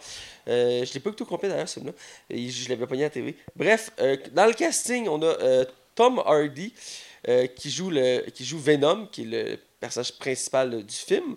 On a Michelle Williams euh, qui joue la copine de. De, euh, dans le fond, le personnage principal. Dans le fond, le personnage principal, c'est Eddie Brock, euh, alias Venom. Et le, le deuxième personnage est euh, Michelle Williams qui joue Anne Wing Wing. J'espère que je l'ai bien dit. Wen Ying, peut-être? Ouais. Parce que, Wei qui, euh, dans le fond, euh, elle, elle- elle est une scientifique qui, qui était l'ex-fiancée de. Non, pas scientifique, qui est avocate. Avocate, excusez-moi, j'ai mêlé les personnages. Qui est avocate euh, de. elle est avocate d'une compagnie qui a un rapport dans l'histoire et elle est l'ex-fiancée d'Eddie. On a aussi Riz Ahmed qui joue Carl, Carlton Drake. Carlton Drake. Voilà. Carlton Drake. Et ha- hashtag Riot, qui est le grand méchant du film. Ouais. On a aussi au casting Scott Az, qui joue euh, chef euh, de la sécurité de la compagnie Je pense qu'il faut dire Hayes, genre. Hayes. Ouais. Ouais, c'est ça en anglais. on a Red Scott, Raid Scott, ouais. euh, qui joue le docteur Dan euh, Lewis, qui est le nouveau copain. Copain de Michel Williams. Et il y en a une qu'on n'a pas mentionné casting, c'est la scientifique qui aide, c'est elle ici, Ginny Sarah, Ginny Sarah Selt, qui j'ai vu dans quelque chose d'autre, mais je me rappelle pas quoi, qui, qui j'ai, j'ai bien aimé, qui fait une scientifique qui, qui aide le personnage principal dans l'histoire. Pour le reste, c'est assez oubliable comme casting, euh, ça se concentre pas mal sur tout ça que j'ai nommé. Et donc, euh, c'est produit euh, par Marvel et Columbia Pictures en collaboration avec Sony pour la distribution, Sony Picture Wishing. Et pour le côté des critiques, c'est très intéressant. J'en ai parlé beaucoup cette semaine avec beaucoup de monde amateurs de cinéma. Metacritic a donné 35% d'avis négatifs, si je peux dire, les professionnels négatifs. Et euh, le public était à 64%, donc il l'a apprécié. Euh, Rotten Tomato est encore plus intense dans les cases, ce qui est assez intéressant. Euh, le côté professionnel est 30%. Et le public, 89%. Ça, c'est de euh, l'écart, hein? C'est quelque chose. Et je l'ai comparé entre autres à Suicide Squad à l'époque qui était sorti. Et euh, j'ai eu un beau débat avec du monde sur des groupes de cinéma. Et il y en a plusieurs qui ont vu le même, le même exemple. Dans la mesure qu'à l'époque, quand Suicide Squad était sorti, ça a fait la même chose. Euh, comme, Suicide, Squad, Suicide Squad avait comme eu 28%. Puis le public avait donné comme 85% à, à l'époque. Là, il a diminué avec le temps. Euh, là, il est rendu juste à 60. Mais je me souviens à l'époque, ça avait, euh, il y avait un gros, un gros écart comme ça. Et ça. ça ça revient un peu à un débat qu'on a déjà eu ici au podcast sur le, le- euh, le fait de suivre ou pas les critiques professionnelles. Ouais. Euh, car souvent il y a des gros écarts et on le voit ici. Il y a aussi le dernier Star Wars, pas Han Solo, mais l'autre précédemment, euh, The Last Jedi, qui a eu le même problème en soi. Euh, mais là, c'était l'inverse. Professionnel donnait comme 80%, puis public donnait comme 45-50%. Donc, dans les deux bords, ça existe, mais dans la mesure, c'est, on voit qu'il y a des écarts assez intenses. Comment l'expliquer, c'est ça qui est intéressant. Euh, on va en parler, on, on, va pouvoir donner notre propre opinion dans quelques instants. Mais d'abord, je vais te laisser parler du budget. On parle d'un budget de 100 millions, qui est pas tant beaucoup pour un film de super-héros. Effectivement, c'est quand même assez peu. C'est proche des films de Deadpool qui avaient à peu près ça. Ouais, Deadpool 2 a coûté plus cher. Ouais. Et Deadpool 1 a coûté 60 millions, mais Deadpool 1, la Fox ne croyait pas alors. comme de fait. Puis c'est un des films les plus rentables. Je pense qu'il a fait plus d'argent que tous les X-Men. Euh, et un box-office actuel de 205 millions, comme je disais tantôt. C'est un succès euh, au box-office. Effectivement. Et euh, je pense que c'est pas obligé de le mentionner, mais je vais mentionner pareil. C'est basé sur l'univers de Marvel, mais surtout sur l'univers de Spider-Man, quand ça reste un méchant iconique euh, de Spider-Man, même si maintenant dans les comics il a le droit à ses propres histoires et il est devenu plus ou moins un anti-héros euh, au lieu d'être un, vilain, euh, car il a évolué, on, en reparlera un peu plus tard dans le côté spoiler. Mais on va revenir au film en soi. le film raconte quoi? Ça raconte l'histoire d'Eddie Brock, qui est un journaliste qui, qui est un des journalistes les plus réputés à San, à San Francisco. et sa vie elle va super bien, il a la meilleure job possible, tout le monde le connaît, tout le monde l'aime, il a une fiancée tout va le meilleur des mondes. Et du jour au lendemain, il va, il va l'interviewer, le président d'une compagnie euh, euh, pharmaceutique, je peux dire. Euh, ouais, c'est de la pharmaceutique, ouais. Et qui font des recherches qui sont liées à l'espace. Et pour remettre pour le cancer aussi. Ouais, pour remettre pour le cancer. Il croit que c'est à travers les recherches spatiales qu'on va pouvoir sauver les humains. Et donc, ils, font, ils envoient des fusées. D'ailleurs, le film commence sur une, une, fusée qui se crache sur Terre après un accident et qui dévoile les symbiotes du film. Et donc, euh, du jour au lendemain, va, euh, s'attaquer à ce journaliste-là et il va perdre toute. Euh, en voulant confronter cette compagnie-là qui, trouve qu'elle est malsaine, il va, sa, réputation va être euh, détruite, il va perdre sa fiancée. du jour au lendemain, il va se retrouver dans un appartement miteux, il va avoir tout perdu et il va commencer à broyer du noir. Et finalement, avec plusieurs péripéties, il va se retrouver à être en collision avec le, avec le symbiote Venom qui est l'antagoniste du film. Dans le fond, le personnage principal du film, c'est plus ou moins Venom. Et ensemble, ils vont s'unir pour. Euh, une menace commune. Une menace commune, voilà. Donc, c'est pas mal le résumé sans trop spoiler. Ouais, c'est très bien résumé, Mathieu. merci, merci, merci, merci. Pas autant que moi avec Book Club, là, mais... ça, c'est du chef-d'œuvre, c'est du chef-d'œuvre. Bref, on va écouter ce casting, j'ai hâte de t'entendre. Ouais. Euh, on, peut, on est obligé de commencer avec Tom Hardy qui porte le film littéralement sur ses épaules. Absolument. Euh, je pense que là-dessus, on est d'accord tous les deux. Oh ouais. Et euh, j'ai hâte de t'entendre, alors je te laisse te, lancer. Mais Tom Hardy, je considère que c'est un des meilleurs acteurs de sa génération. Je ah le pense encore. Si on oublie Amin's War, je pense qu'il n'y a pas grand. Il y a pas beaucoup de films mauvais dans sa part. Même les films qui sont pas bons, absolument, c'est pas du tout sa faute. Lui, lui, il joue vraiment bien. Euh, dans le film, c'est une chance qu'il est là. Euh, sérieusement, parce que ça reste un acteur talentueux à plein des aspects. Il est crédible, j'aime, ses regards. C'est ce qui apporte beaucoup souvent de profondeur à ses personnages. Il y en a qui disent souvent que c'est le ton de voix, mais des fois, moi, je trouve que c'est les yeux qui parlent beaucoup pour un personnage. Et je trouve que Tom Hardy, c'est justement là-dedans qui excède. Et dans, on, donnera, on dira ce qu'on voudra du film Venom. Tom Hardy, là-dedans, il est bon malgré tout. Il essaie de s'en sortir. Euh, pour ma part, euh, Tom Hardy, je trouve que c'est un acteur 5 euh, étoiles.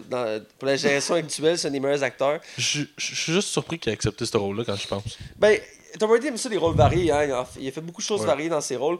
Euh, récemment, il a fait Mad Max euh, pour relancer la franchise de Mad Max. Ah oui, puis il pensait que ça allait être un flop quand c'est sorti. Ah, je l'ignorais ça, mais bref, il a fait une performance incroyable.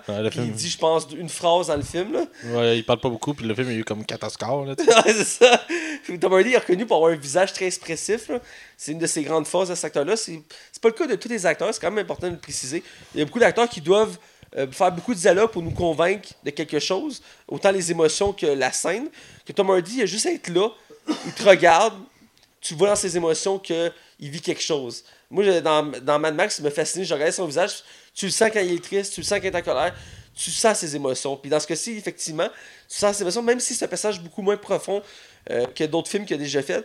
Euh, on sent quand même qu'il s'amusait dans le film. ouais, c'est pas un rôle qui l'a fait chier, là. Tu, hein? Non, non, j'appuie ce que tu disais. Tu le vois dans, dans ce rôle-là qui s'est pas fait à le faire. Tu vois, tu le vois dans les acteurs que tu regardes. Puis, je donne un exemple. Tantôt, avant le podcast, j'écoutais un, une chaîne YouTube que, que, que j'ai découvert aussi récemment. Et que, dans le fond, il critiquait euh, Astérix aux Jeux Olympiques. Et euh, c'est une, chaîne YouTube française. Et il expliquait pourquoi le film n'avait pas marché.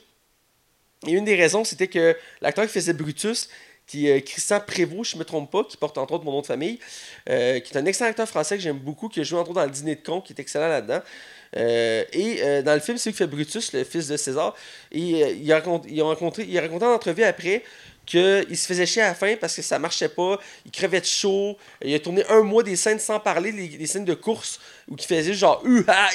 Ah, c'est drôle, je pense que j'ai écouté le même documentaire que toi. Ah ouais? Ouais, je l'ai écouté. Il vient de sortir? Ouais. Oui, oui, je l'ai écouté. Je voulais te présenter cette chaîne-là. En plus, je l'aime beaucoup. Tu as écouté son documentaire sur Space Jam, c'est super intéressant. J'ai pas encore écouté, j'ai juste écouté euh, Jeux Olympiques, euh, aux Jeux Olympiques, euh, Assist aux Jeux Olympiques, puis entre autres, là, il disait que l'acteur à la fin était écœuré, il veut juste que ça finit, puis à la fin, il demandait de faire de la promotion, puis ça ne tentait pas, puis on est s'engueulant en entrevue, puis euh, ça allait vraiment pas bien, puis tu le voyais, tu, tu restes à prendre écoutant le film que tu le sens, surtout à la fin des dernières scènes, que sais, il est moins drôle, là, Ouais. il n'y a plus autant d'humour qu'il y avait, puis même il est plus effacé. Et euh, en tout cas, c'est un exemple que je l'ai donné entre autres pour Tom Hardy, mais là-dedans, Tom Hardy il est excellent. Euh, c'est le meilleur du film euh, en toute bout de ligne. Euh, c'est lui qui sauve en soi le film parce que même si j'ai l'impression que ça va être un désastre, je trouve que c'est pas tant un désastre que ça. Je sais que Max est peut-être d'accord avec moi. Dans ton sens, tu lui donnerais zéro étoile. Mais pour moi, il vaut quand même quelque chose. C'est un film quand même correct. C'est quand même un divertissement. Là, je sais que je suis considéré pour quelqu'un d'assez assez gentil en matière de critique. Ouais. Dans ce cas-ci, je suis quand même assez posé. J'ai pris le temps d'y réfléchir. euh, parce que j'ai vu ta haine euh, dans, tes, dans ton regard. Ben, écoute, on peut le dire tout de suite. Moi, j'ai pas aimé le film. Je vais, je vais m'expliquer après pourquoi. Ouais. Mais on était 6 au cinéma. Puis on était quoi? Il y avait 2 sur 6 qui avaient aimé le, aimé le film? Ben, Hugo moi, on partageait plus ou moins la même opinion dans le sens que c'était correct. Un divertissement. Mais genre, moi, mon ami Olivier, Mike et Dexter, on a tous pas aimé ça. Là. Bref. La majorité dans la porte. Bref, Tom Hardy, je trouve que c'est le meilleur élément du film. Euh, on viendra euh, plus tard là-dessus. Euh, L'actrice principale est jouée par Michelle Williams. Qui est une fille extrêmement talentueuse qui fait des films d'auteur, absolument. Oui, effectivement. Anecdote elle a accepté ce rôle-là uniquement pour payer ses factures. C'est ce qu'elle a reporté à Hollywood Reporter. LOL. OK. Parce qu'effectivement, elle fait pas des blockbusters d'habitude. euh, Ben là, récemment, elle a fait tout l'argent du monde qu'il y avait comme à la base euh, Kevin Spacey, puis ça avait été remplacé, l'acteur. Oui, oui. Ben, elle joue là-dedans. Là, Oui, effectivement, effectivement, ils ont changé d'acteur dans la minute. Euh, mais effectivement, pour Michelle Williams, euh, dans le film, pour m'élancer, euh, pour commencer, euh, c'est pas une actrice que je connaissais beaucoup. Comme on l'a dit, c'est une actrice qui fait des films d'auteur, donc elle n'est pas habituée de faire des gros films en soi. Donc je l'ai déjà vu quelque part, ça j'en suis certain. Mais je peux pas te dire exactement dans quel rôle je l'avais vu. Euh, mais j'ai senti que c'était une bonne actrice en soi. Euh, même si la dent est quand même assez effacée. Puis elle prend des décisions, ben, elle a un comportement assez contradictoire. Ouais, Parce ouais. que le trois quarts du film, elle, elle a un comportement fixe. Puis vers la fin du film, elle switch de bord sans réelle explication. C'est juste un, un retournement de situation. Puis t'es comme. Il aurait pu au moins expliquer un peu l'évolution de ça. Parce que c'est comme si je te dis non, non, non, oui. Ouais, c'est un peu ça. Là, t'es comme. Ouais, mais pourquoi tu me dis oui là? Tu me dis quatre fois non. Il, il manque comme une, une explication entre le non et le oui. C'est quelque chose qui m'a chicaté du film. C'est ce, ce bout-là avec elle qu'on va parler dans la zone spoiler. Mais dans l'ensemble, c'est une actrice que je trouve qui est quand même très bonne. Puis elle a fait de son mieux pour le film. Puis euh, je sens pas non plus qu'elle s'est fait chier, même si elle le faisait pour l'argent. Euh, tu sais, elle a fait ses scènes. Puis je veux dire, il y a quand même une- un lien qu'elle fait avec Tom Hardy. On, on sent qu'on travaille ensemble puis qu'ils s'entendent bien. Puis on le ressent dans le film. a- c'est- pas le pire cas du film, je dirais, là, en, soi. Donc, euh, toi? Euh, moi, j'aime beaucoup Michelle Williams. Je l'ai vu dans plusieurs films. Euh, c'est une actrice que je trouve qui absolument, quand elle embarque dans un projet, euh, ça implique beaucoup. Et là, c'est le contraire. J'ai senti qu'elle n'était pas impliquée dans le projet. Elle était là vraiment pour faire ses lignes, faire ce qu'elle avait à faire, puis s'en aller. C'est vraiment le feeling que j'ai ressorti tout le long parce que je- Autant que tu peux écouter le premier Spider-Man puis tu vas t'attacher à Kristen, à Kristen Dunst, même si c'est un peu non dans le film, Ouais. malheureusement. Là-dedans, j'oubliais quasiment qu'elle était là. Euh, autant que, pourtant, son importance dans le film, puis pour moi, elle était comme est complètement oubliable. Je pense pas que c'est vraiment la faute à Michelle Williams, je pense plus que c'est la façon que le personnage a été écrit. Euh, moi aussi, euh, comme tu dis, le oui, oui, non, non, non, oui, là, c'est- Ouais. je suis absolument d'accord avec toi. Euh, je pense que son personnage est, il est vraiment mal écrit, puis ça aurait, elle aurait pu être un personnage attachant qu'on aurait voulu voir dans une suite. Ouais, il y a bien des défauts. Puis si éventuellement il y a une suite, je serais même pas surpris qu'il la remplace. Ça, ça se pourrait bien. On, on fait des hypothèses actuellement, mais effectivement. Euh, on va on finit avec le méchant. Ouais, je suis d'accord. Euh, Riz Ahmed, euh, qui est un acteur d'origine indienne, si je ne veux pas me J'ai tromper. aucune de ces mais je l'ai déjà vu dans autre chose, encore une fois, pour cet acteur-là. Mais encore une fois, je suis pas capable de placer son visage. Mais je sais qu'il est de plus en plus en vogue au cinéma. Ah, c'est pas lui qui joue dans Rogue One qui se fait sauter? Ah, ça se peut. Ah, je, je lance ça de Je même. là. pense que t'as fucking mis le doigt dessus, hein. Je pense que oui, dans sa filmographie. Après, on va le voir. Mais je pense que t'as pas mal raison. Ah, gros, je suis tellement fort. Ah, c'est ça, c'est dans Rogue One, je l'ai vu. Ah, je l'ai vu aussi dans Jason Bourne. C'est dans ces deux trucs-là que je l'ai vu. Ah. Ouais. Euh, mais c'est un acteur qui est de plus en plus en vogue, je le sais, parce que j'avais lu une entrevue sur le film qui disait euh, que l'acteur disait que ça, qu'il faisait de plus en plus de gros films. Euh, c'est récent, je pense, dans l'univers du cinéma américain, je parle. Ouais, c'est c'est un acteur de. Ben, je suis presque sûr qu'il est indien, là. Mais je veux peux pas être raciste ou quoi que ce soit, là. Mais je suis presque sûr qu'il est indien. Mais euh, bref. euh, Ben, il est né à Londres. ah, il est à Mais il est euh, British pakistanais. Ah, pakistanais, excusez-moi, il est pakistanais. T'es Bref, confond. ça, Ah, ça gauche de l'Inde, là, excusez-moi de l'Inde. le gars, il s'excuse. Avant, à l'époque, c'était une colonie britannique, les deux étaient fusionnés, ok? Fait que mange la merde. Bref, ça pour dire que le méchant, écoute, c'est un méchant qui est là pour dire moi je suis méchant, là. Ah ouais, définitivement. C'est stéréotype des méchants, euh, des vieux films de super-héros, que je suis méchant parce que. Ben, parce que je suis Un méchant. vrai méchant pakistanais, là. Très. Ouais, ben.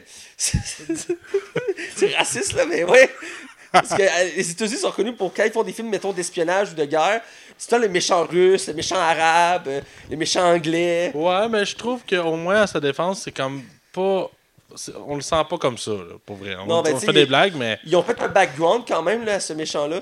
Euh, c'est pas très développé, mais je veux dire, tu sais, c'est un président d'entreprise. Ok, son, ouais. son, son but, c'est de sauver l'humanité. Mais tu connaissais-tu le personnage ou il a été inventé pour le film? Euh, il a pas été inventé pour le film.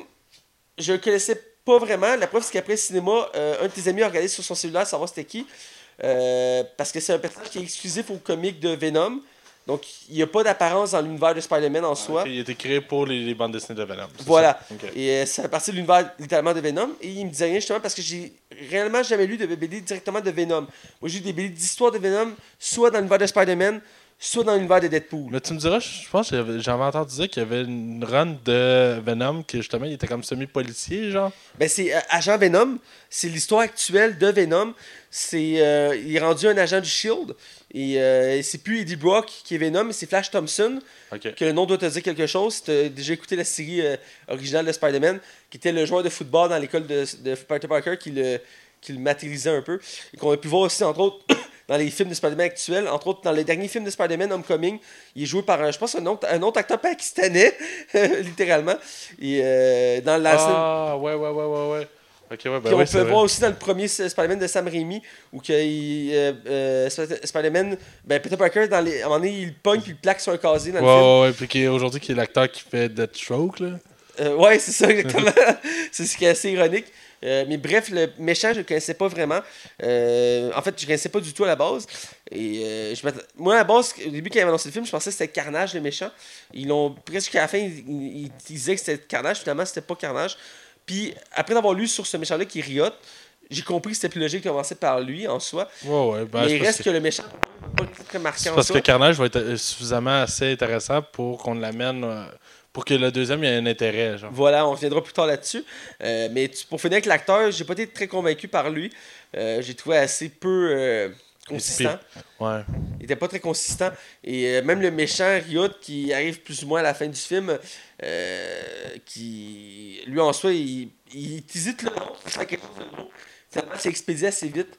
Je trouve ça dommage que un peu plus. Euh, dans ce cas-ci, c'est assez expédié. J- J'ai pas le temps de digérer autant que je voulais, mais j'ai apprécié quand même les combats, les interactions qu'il y avait. Que toi? Euh, moi, je trouve que c'est un des personnages les moins inspirés. C'est un bad guy, bad guy. On a vu ça mille fois. Le gars, il est pas fin, puis il nous montre à quel point il est pas fin. C'est un méchant de grosses compagnies pharmaceutiques, comme on a vu souvent. Euh, je pense pas que c'est pas l'interprétation qui est le problème. Je pense bien que l'acteur fait le taf. Je pense plus que c'est encore au niveau de l'écriture du personnage. Je pense qu'on aurait pu. Il y, y avait de quoi, là. Tu sais, je veux dire, le film Venom, il y avait tout le temps pour le faire. Puis je pense que le film aurait mérité comme un trois mois de plus de réécriture de scénario pour être sûr que le film soit solide.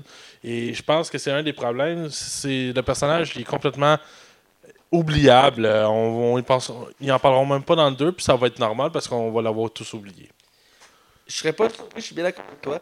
Euh, on va aller avec la critique générale du film. Ouais. Euh, il faut expliquer à prime abord que le film été charcuté à la fin. Euh, ils ont enlevé 40 minutes de, de, de scène. Puis ça paraît en crise. Ça, ça surtout à la fin, je trouve, du film. Euh, C'est très charcuté à la fin, c'est très expédié. Euh, c'est quelque chose qui m'a dérangé beaucoup. Euh, mais au final, c'était quand même passable pour ce que c'était le film. Mais ça aurait mérité qu'il laisse comme il était, dans le sens que 16 ans et plus aurait été intéressant à voir pour ce film-là. Je pense que ça ramenait un contenu encore plus intéressant. Mais pour ce qu'on a du film, euh, je trouve que c'est quand même un divertissement correct. C'est pas le, le- le film du siècle non plus. Euh, Tom Hardy sauve le film en soi. en- Il sera pas dans ton top 10, je suis sûr. il sera pas dans mon top 10, mais je trouve que Tom Hardy a quand même sauvé le film. Puis j'ai apprécié sa, son personnage Eddie Brock. Je trouvais qu'il était assez fidèle au comic. Puis aussi son interaction avec Venom, j'ai bien aimé. J'ai aimé aussi euh, le personnage de Venom en soi, euh, la façon qu'il a développé. Euh, souvent on reproche à ce genre de personnage-là que ce soit juste des brutes épaisses qui pètent la gueule à tout le monde. Ce qui était le cas au début de Venom, mais avec le temps ils l'ont développé son histoire. Et j'ai aimé qu'il parte de cette direction-là. Ça aurait pu tellement être juste comme, euh, mettons, dans le film de Sam Raimi, où que Venom arrive à- de nulle part, il est en crise après Spider-Man, puis il veut le tuer tout simplement, Ouais. sec de même. Dans ce cas-ci, c'est pas le cas. Il y a quand même une évolution à travers ça. Et euh, si c'est pas un héros, c'est pas un méchant dans la mesure que c'est là, c'est montré comme un anti-héros, si je peux dire. Même si c'est une tendance très violente. Euh, puis sinon, pour le reste du film, j'ai aimé le fait que ce soit pas à New York. Il aurait pu tomber dans le pattern de on Ouais. retourne un autre film de super-héros encore à New York. Ça ferait pas de sens que Spider-Man n'est pas là. par exemple. Ouais, c'est ça. Même s'ils font une référence au début du film, pourquoi ils sont pas à New York? Ouais. Euh, Eddie Brock a été expulsé de New York, donc euh, ça explique pourquoi. J'ai aimé ce clin d'œil-là, ça avait un sens. Euh, c'est tourné à San Francisco, je je trouve que c'est une très belle ville qui se prête bien. à C'est ce- là qu'Ant-Man était. hein? Oui, c'est ça, Ant-Man il est là. Puis euh, les X-Men aussi, entre autres. Euh, je trouve que ça se prête bien à ça. Je trouve que c'est une, c'est une belle ville pour ça, qui est peu utilisée, mais qui est de plus en plus utilisée pour ce genre de film-là. Parce que l'architecture, l'architecture est beau. Euh, c'est magnifique. Les- les- le pont, là, c'est emblématique. toutes les buts, les- c'est pas. Ah, c'est beau. Ouais, c'est une belle ville. Mes parents sont allés il y a quelques années. Ils m'ont dit que c'était incroyablement beau. D'ailleurs, on peut plus ou moins la visiter dans le jeu Watch, Watch Dogs 2. C'est la, la- la- Oui, c'est vrai. c'est la carte du jeu. Puis elle est vraiment détaillée, très bien, très, très bien détaillée. Euh, bref, j'ai apprécié le film pour le divertissement que ça m'a donné. Pour Venom, j'ai bien aimé. J'ai aimé la façon que ça a été traité pour ce personnage-là. J'avais peur que ça refasse un peu comme dans la version de Sam Raimi. Et dans ce cas-ci, non, j'ai été surpris. Par contre, une chose qui m'a chicoté, c'est le fait que Venom n'a pas ses pouvoirs de Spider-Man. Ouais. Parce que Venom, entre autres, c'est une copie euh, maléfique de Spider-Man dans la mesure que même, oui, c'est un extraterrestre. Il a ses propres capacités. Mais après d'avoir interagi avec Spider-Man, il va copier les habiletés de Spider-Man. De la toile. il va y ajouter des outils à son, à son arsenal. Et la toile est emblématique, même s'il a ses propres pouvoirs. euh, reste qu'il va avoir la toile, le sixième sens, il est collé au mur, plus ou moins. Mais Donc, ça pourrait, ça pourrait arriver quand même dans le deuxième film, c'est pas impossible en soi.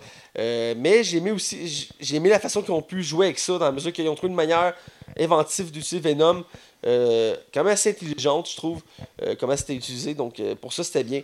Sinon le méchant c'est très oubliable. Quelques effets spéciaux qui m'ont gêné un peu Euh, mais dans l'ensemble j'ai bien aimé le, design de Venom même du méchant en soi Euh, je m'attendais à avoir d'autres symbiotes parce qu'il en utilisait d'autres mais dans la mesure que non finalement euh, j'étais un peu déçu pour ça euh, mais bref, puis j'ai mis aussi, il y a beaucoup de clins d'œil à l'univers des comics, beaucoup de choses fidèles, beaucoup de choses qu'il faut que tu vraiment un grand connaisseur de comics pour le savoir. J'en reparlerai dans la zone du spoiler. J'ai mis aussi le clin d'œil de Stanley, que je m'attendais pas à le voir dans ce film-là. Surtout qu'il a dit que voyons. Je, je, je veux Ben- pas très parler à travers mon chapeau, mais il me semble qu'il disait qu'il arrêtait de faire des caméos euh, après le dernier Avenger. euh, parce qu'il il est quand même 92 ans. Là. 13 même. Puis les derniers, ils faisaient dans des studios, ils n'allaient plus, il allait plus dans, les, euh, dans les tournages, parce qu'il était rendu trop vieux pour se déplacer. Donc j'étais surpris qu'on le voyait dans, dans cette place-là. Donc j'imagine qu'il a tourné ça en mettant Catman ou un truc comme ça. Euh, mais reste que j'étais surpris de son caméo, j'ai aimé ça parce que plus que ses caméos avancent, plus qu'il y a de lignes. Il dit plus en plus de texte dans ses caméos. Ouais. je trouve ça drôle.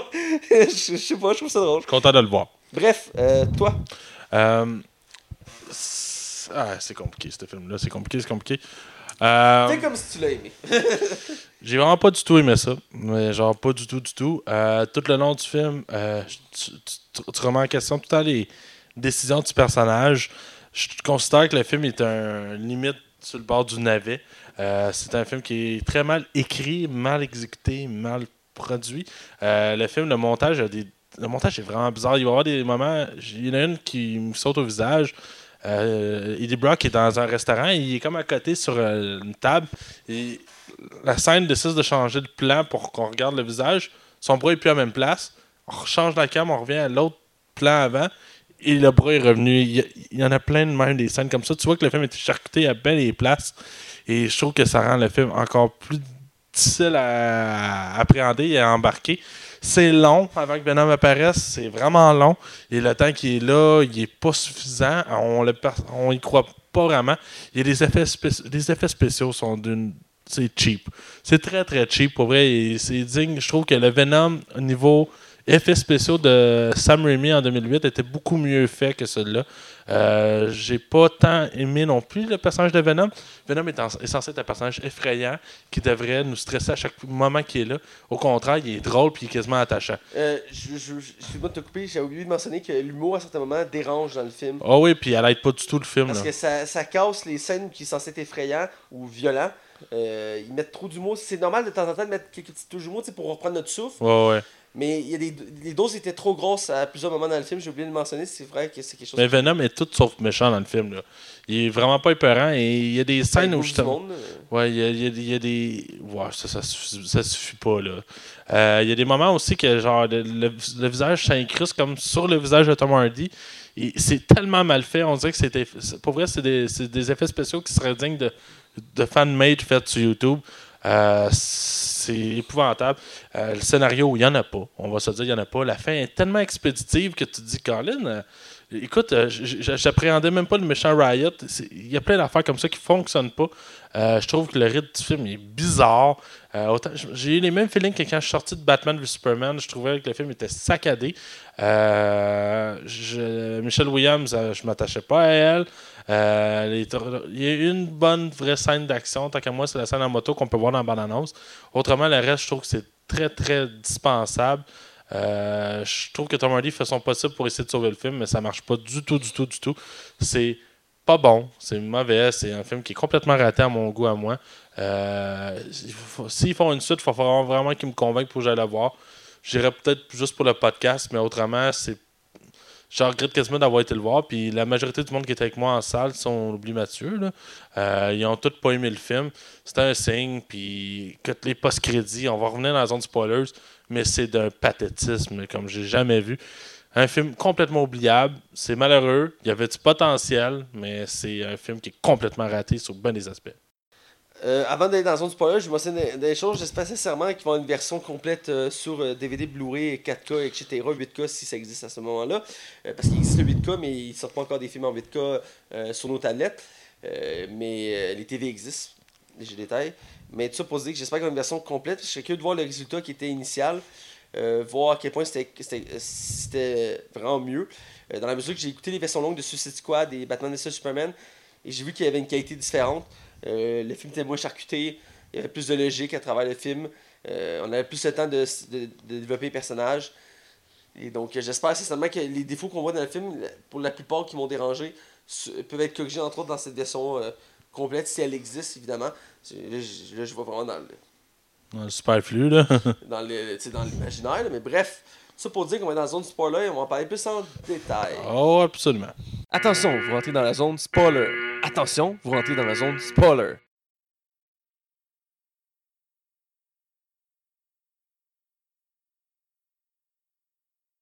Alors, on a côté spoiler. On Ouais. va aller plus en détail du film. On a quand même beaucoup à dire. Euh, c'est- un film qui est quand même beaucoup qui était quand même énormément attendu et euh, il a déçu plus qu'un. euh, Et je suis d'accord, il y a beaucoup de choses de décevant de ce film-là. Je pense qu'on va partir du début et on va progresser jusqu'à la fin du film. Ouais. Euh, dans le fond, la, la mise en contexte du film, c'est qu'il y a une, il y a une fusée qui se crash euh, sur Terre et euh, tout le monde meurt sauf une personne qui survit sur le coup.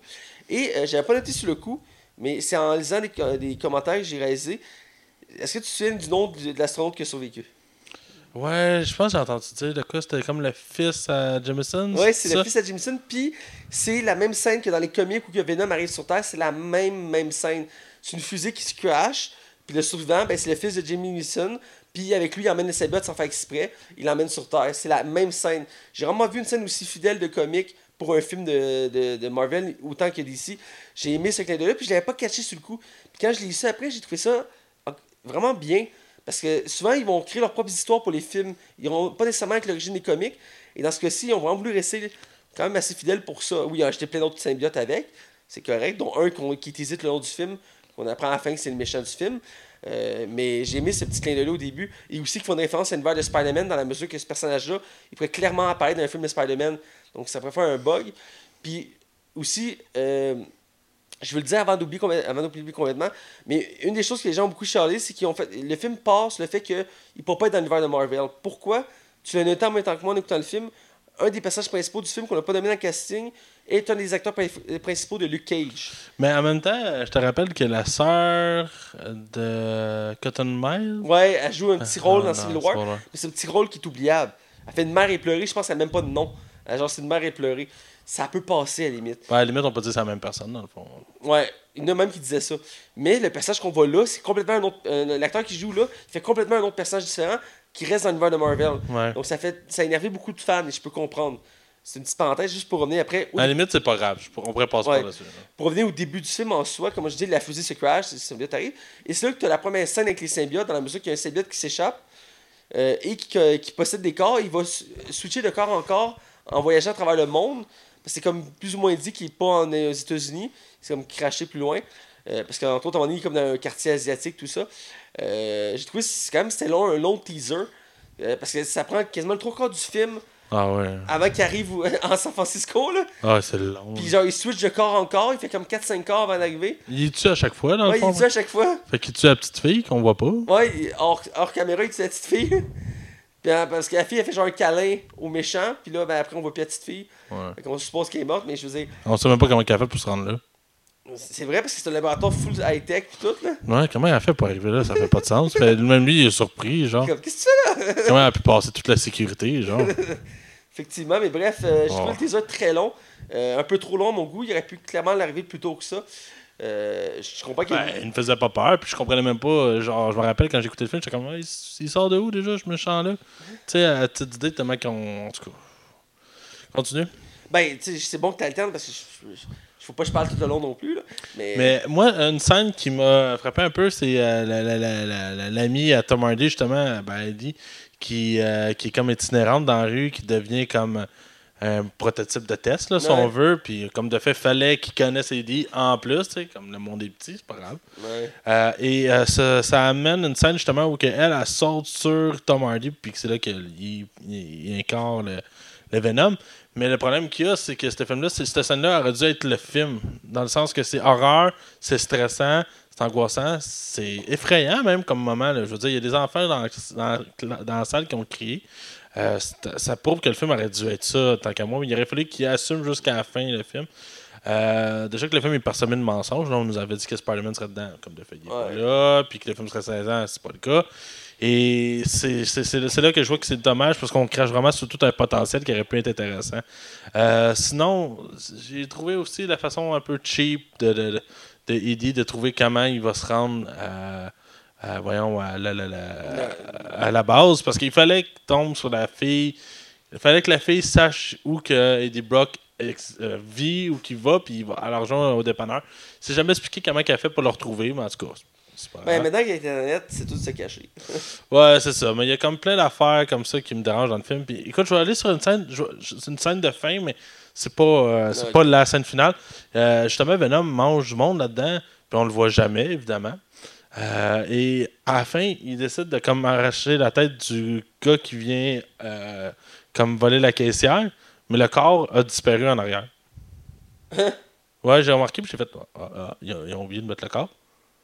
Puis à quel point que la caissière est pas effrayée du fait de voir un gros, un gros monstre comme ça manger. euh, Ben, sous le choc, ça, je peux. ouah, pas vraiment, là. Non, je m'excuse, là, mais j'ai déjà vu des réactions plus euh, honnêtes que ça, là. Effectivement, du coup, ça m'avait pas trop marqué, mais effectivement, c'est un peu. euh, comment on appelle ça euh, euh, Ça cadre pas. Non, c'est ça, ça, ça, fait, ça fait pas de sens, en fait, au film. là. Effectivement, ben écoute, c'est bon élément soulevé du film. Euh, je parlais plutôt de l'humour du film qui est présent à plusieurs parties dans le film. Ça se comprend des fois dans des films sombres de mettre un petit touche d'humour par-ci par-là pour alléger, comme j'ai mentionné. Mais souvent, les scènes d'humour sont quand même relativement longues et ils sont pas toujours nécessairement drôles non plus. Euh, y, a- il y a quelques bons gags, effectivement, mais euh, D-Box, hashtag Tom Hardy, c'est pas un spécialiste de l'humour. Euh, Tu le sens que Tom Hardy, euh, Ouais. l'humour, c'est pas quelque chose qu'il maîtrise. là. Non, puis la scène au restaurant, justement, c'est même pas drôle, c'est juste comme gênant. Tu sais, quand il embarque dans l'aquarium, t'es comme, ah, ok, bon, il faut quand même mettre des tas, là. Ouais, il panique, là. J'ai par contre aimé le fait, puis ça me fait penser au film Upgrade qui est sorti récemment, quand il commence à interagir avec Venom, puis il commence à se battre avec, il, il réagit un peu comme dans où que, il a pas le contrôle sur son corps puis il panique. Ouais. J'ai aimé, j'ai trouvé ça vraiment bien fait pour ça parce que euh, j'avais adoré ce style-là de- dans le film Upgrade, ça m'avait surpris. D'habitude, les scènes de combat, le, le personnage principal maîtrise la situation. Parce que, puis dans le film Upgrade, c'est qu'il contrôle pas son corps. Fait que tu vois qu'il se bat super bien, mais son visage panique, puis il a full peur, puis il capote.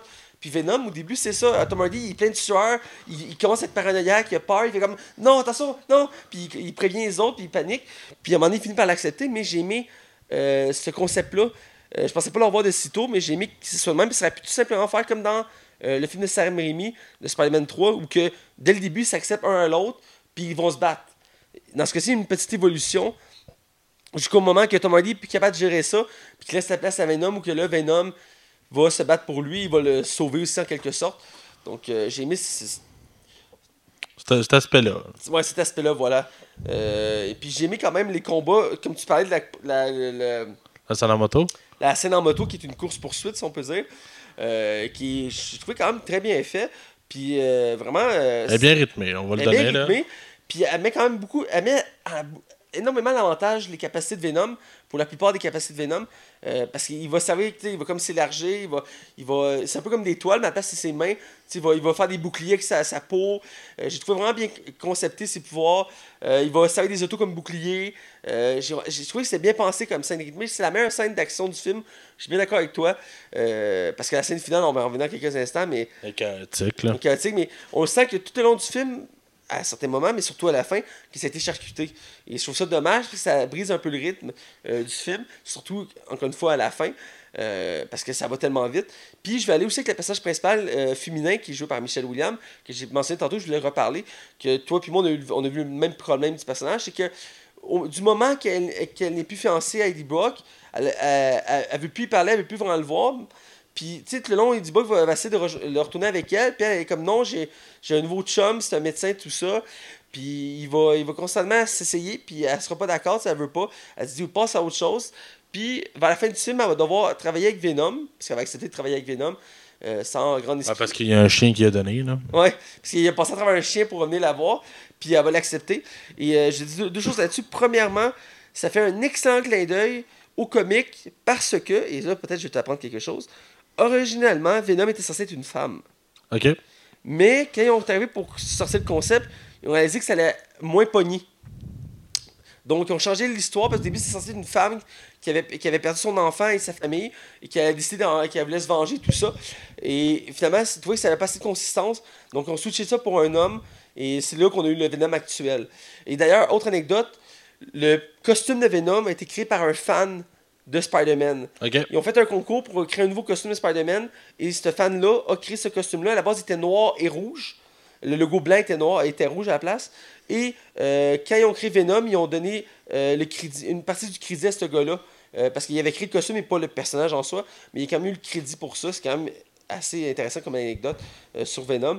Bref, pour, tout ça pour dire qu'elle va arriver en Venom femme pour sauver Eddie. Et elle va y transférer le costume par mettant les deux vont s'embrasser. Euh, puis- Qui donne un moment bizarre parce que c'est comme si Eddie Brock embrassait Venom, là. Ouais, puis dans un certain sens, en même temps, tu sens que Venom a comme un peu poussé ça. Ouais. Parce qu'à un moment donné, il, il disait à plusieurs reprises quand ils, sont, quand il était avec lui, Venom il dit Elle est faite pour toi, vas-y, pousse, sinon on peut tuer l'autre. Il est comme Non Il Non, mais tu sais, on a juste à le tuer, elle va être avec toi. Puis il est comme Non Tu sais, il essaie de faire comme une sorte d'humour aussi parce qu'ils se battent entre eux. Puis les autres le regardent, puis comme tu y parles, hein. Il fait oui, parce qu'il il essaie de montrer aussi un côté humoristique en le faisant croire qu'il est comme euh, schizophrène. Parce que c'est le seul qui entend Venom. Puis il y a donné, quand il se fait soigner à l'hôpital, et les, euh, les deux le regardent, puis le, dans le fond, son ex, puis le, le médecin. Puis il dit là, t'es en train de se parler, puis il fait oui, puis il fait comme non. Puis tu vois, on voit juste comme de l'angle des autres personnages. Ça montre un peu le côté fou. euh, parce que euh, Tom Hardy est très bon pour montrer la peur. Je trouve que c'est une des émotions qu'il maîtrise le mieux. Parce que tout le long du film, quasiment, il a peur, là, il est en sueur et tout ça. Et bref, la scène qui s'embrasse, je trouve ça un peu forcé, comme j'ai dit. Parce que tout de suite à ce moment-là, à switcher de bord, elle veut revenir avec Eddie Brock, elle veut l'aider à, à battre le méchant. Puis Brock, il dit non, c'est pas une bonne idée. Finalement, elle arrive à la fin, puis elle, elle part la fusée, puis elle sauve tout le monde.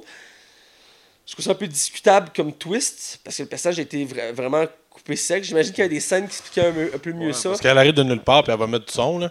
Ouais. C'est comme, OK.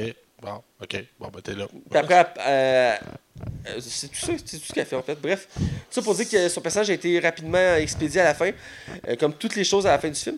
Mais dans l'ensemble, je sens qu'il y avait des scènes qui ont été coupées qui expliquaient un peu plus son changement d'attitude. Parce qu'il y a quand même 40 minutes qui manquent au film en soi. C'est beaucoup, là. Donc beaucoup de scènes d'action en soi. euh, L'acteur l'avait dit. Il y a beaucoup de scènes d'action qui ont été coupées au, au film. Pourquoi couper, tu sais? C'était pour un film plus général, comme j'ai mentionné précédemment. Ouais, mais à un moment donné, là, en tout cas. Ouais, je comprends. Euh, je pense qu'on peut se diriger vers la fin du film. Ben, en fait, juste mentionner une caméo de Stanley. Euh, quand Stanley. En fait, c'est la fin du film, le caméo? Ouais, c'était après, fin, fin. Ah, Bon, on va le prendre, on va en parler après. Euh, Je pense que tu es d'accord d'aller vers la scène. du- Ouais, je, je check juste voir si on n'a pas quelque chose qu'on a oublié. Non, pas tant, non, je pense que non. Ben, Il y a les mercenaires qui s'attaquent à Venom qui euh, se font défoncer. Je trouve ça quand même assez. euh, Ouais. Parce qu'on a le mes acteurs, donc je vais juste le mentionner. Mais effectivement, je pense qu'on est rendu pas mal à, euh, atteindre la finale du film. Qui est tellement mal amené, Ben, là. je vais te laisser la diriger, je vais te laisser comme. Ben, d'ailleurs, il y a une phrase qui tue le film. C'est euh, justement quand ils sont à la fusée, puis que là, ils savent faut qu'ils s'en aillent là. D'ailleurs, tu, tu- tu- tu fais comme, OK, on arrive à la fin du film déjà? OK, ah, ça, ça, ouais, je pensais pas qu'on avait rendu, on avait passé toutes les étapes. Parce qu'il y a comme, tu sais, il y a une introduction, un dénouement. Là, t'es comme, OK, on est à finale. OK, bon. euh, Fait que c'est comme, t'as l'impression de pas être rendu à la fin dans le film. C'est vraiment étrange comme sentiment. Et euh, dans le fond, t'as comme Venom qui dit, ah, de toute façon, moi, sur ma planète, c'est moi le loser comme toi. Fait que c'est pour ça je reste. OK. Puis là, ils vont, justement, je reviens devant la fusée, puis il fait, moi, de toute façon, je vais rester ici avec toi parce qu'on se complète, tu sais. Il dit qu'il euh, euh, dit, il a fait, il euh, fait comprendre qu'il avait foi en lui, qu'il que la Terre méritait de vivre. ça fait pas de sens, hein? Ah, c'est. Ce film-là est rempli de ça. Il est de ça.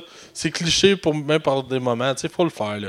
Et justement, c'est ça. Fait qu'ils vont arriver à la fusée et là, c'est là qu'ils vont con- rencontrer Riot comme il faut.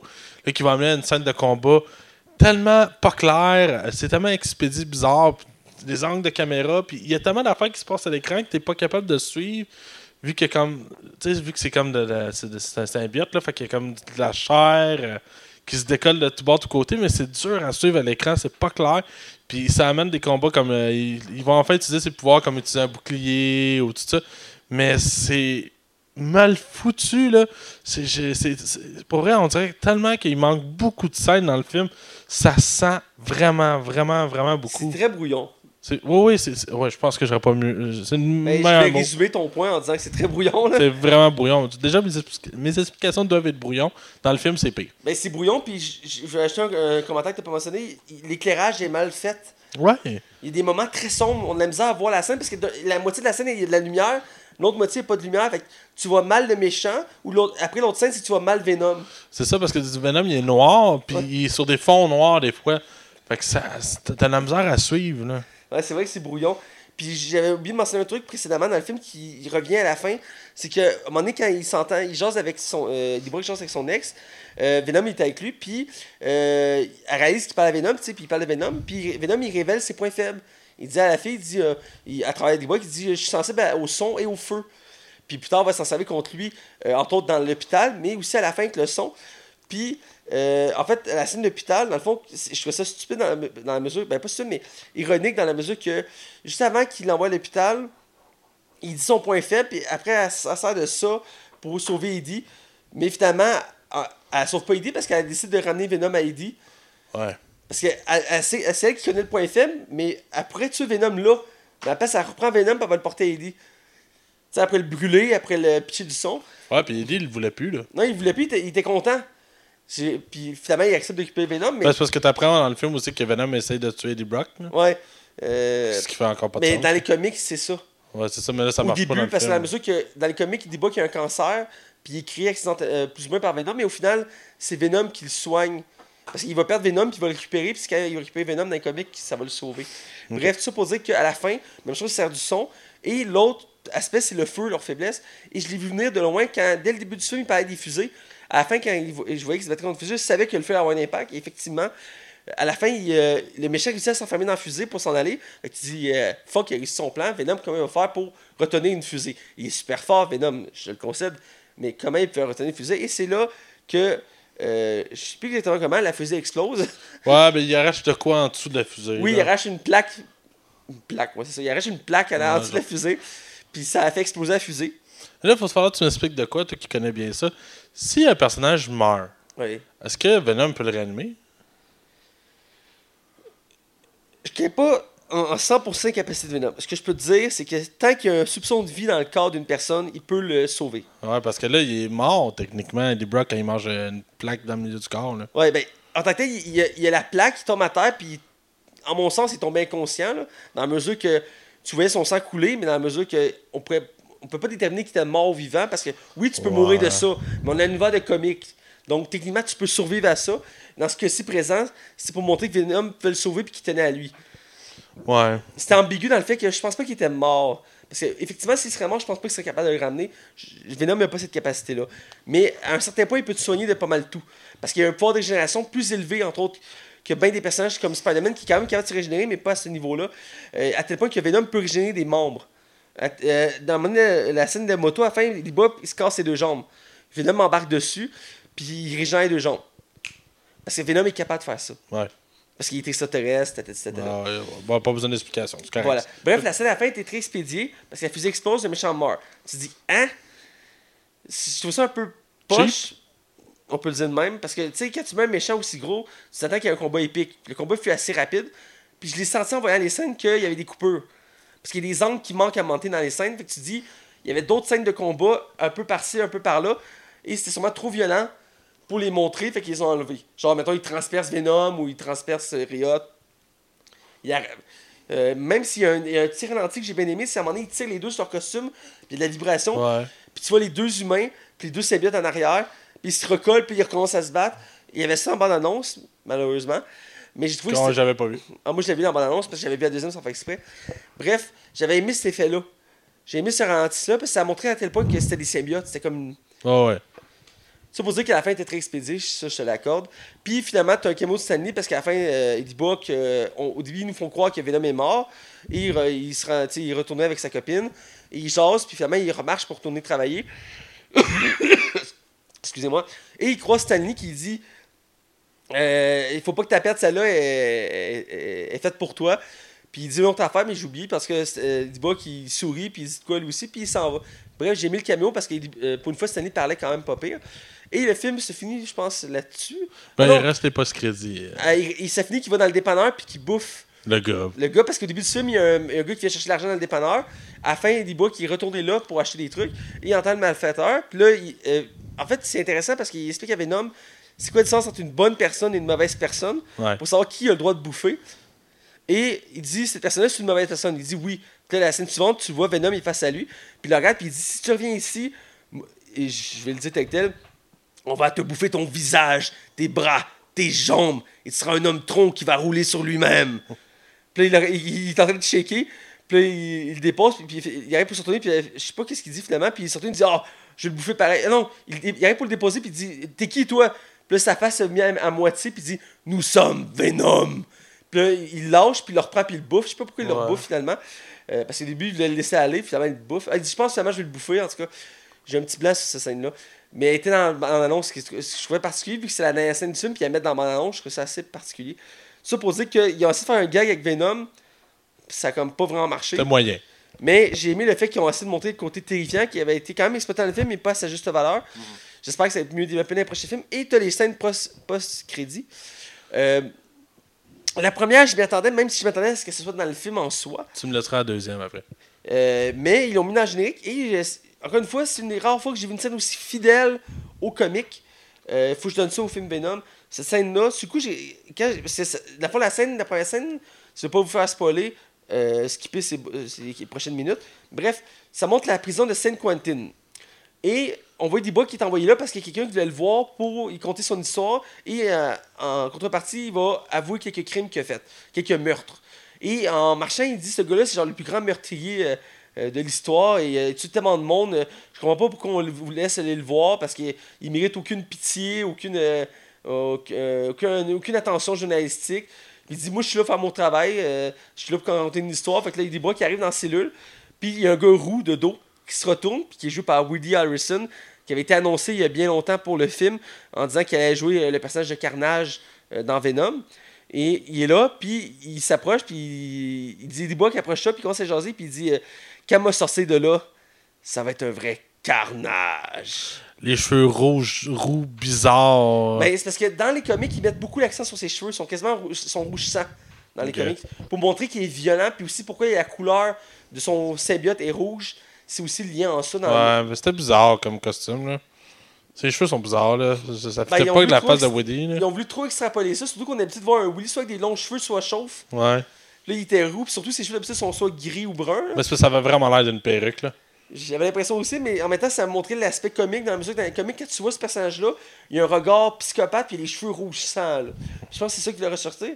Puis j'ai mis le fait que c'était un beau teaser pour Carnage, puis c'était bien représenté le personnage. Je trouve que Woody Harrelson l'avait bien.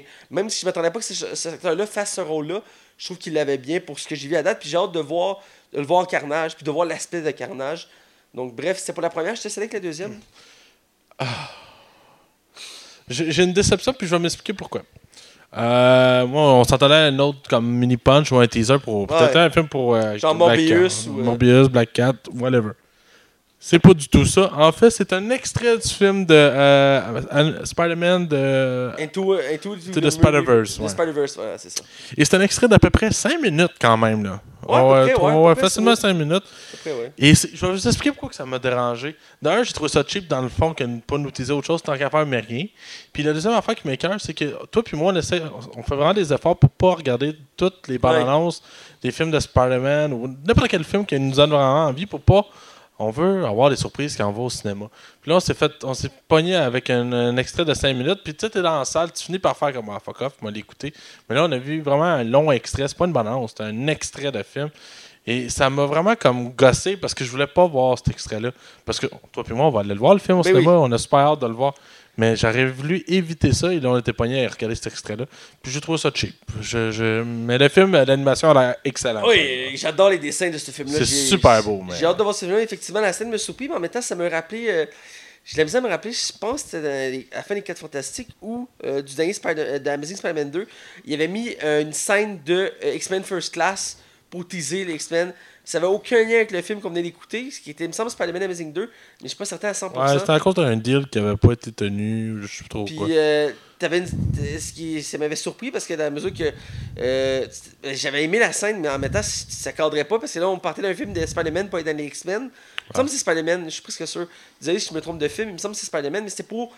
euh, pas pour First Class, excusez-moi, c'était pour of Future Pass. Euh, puis c'est une scène avec Mystique. Ouais. Euh, je me rappelle clairement, ça m'avait marqué.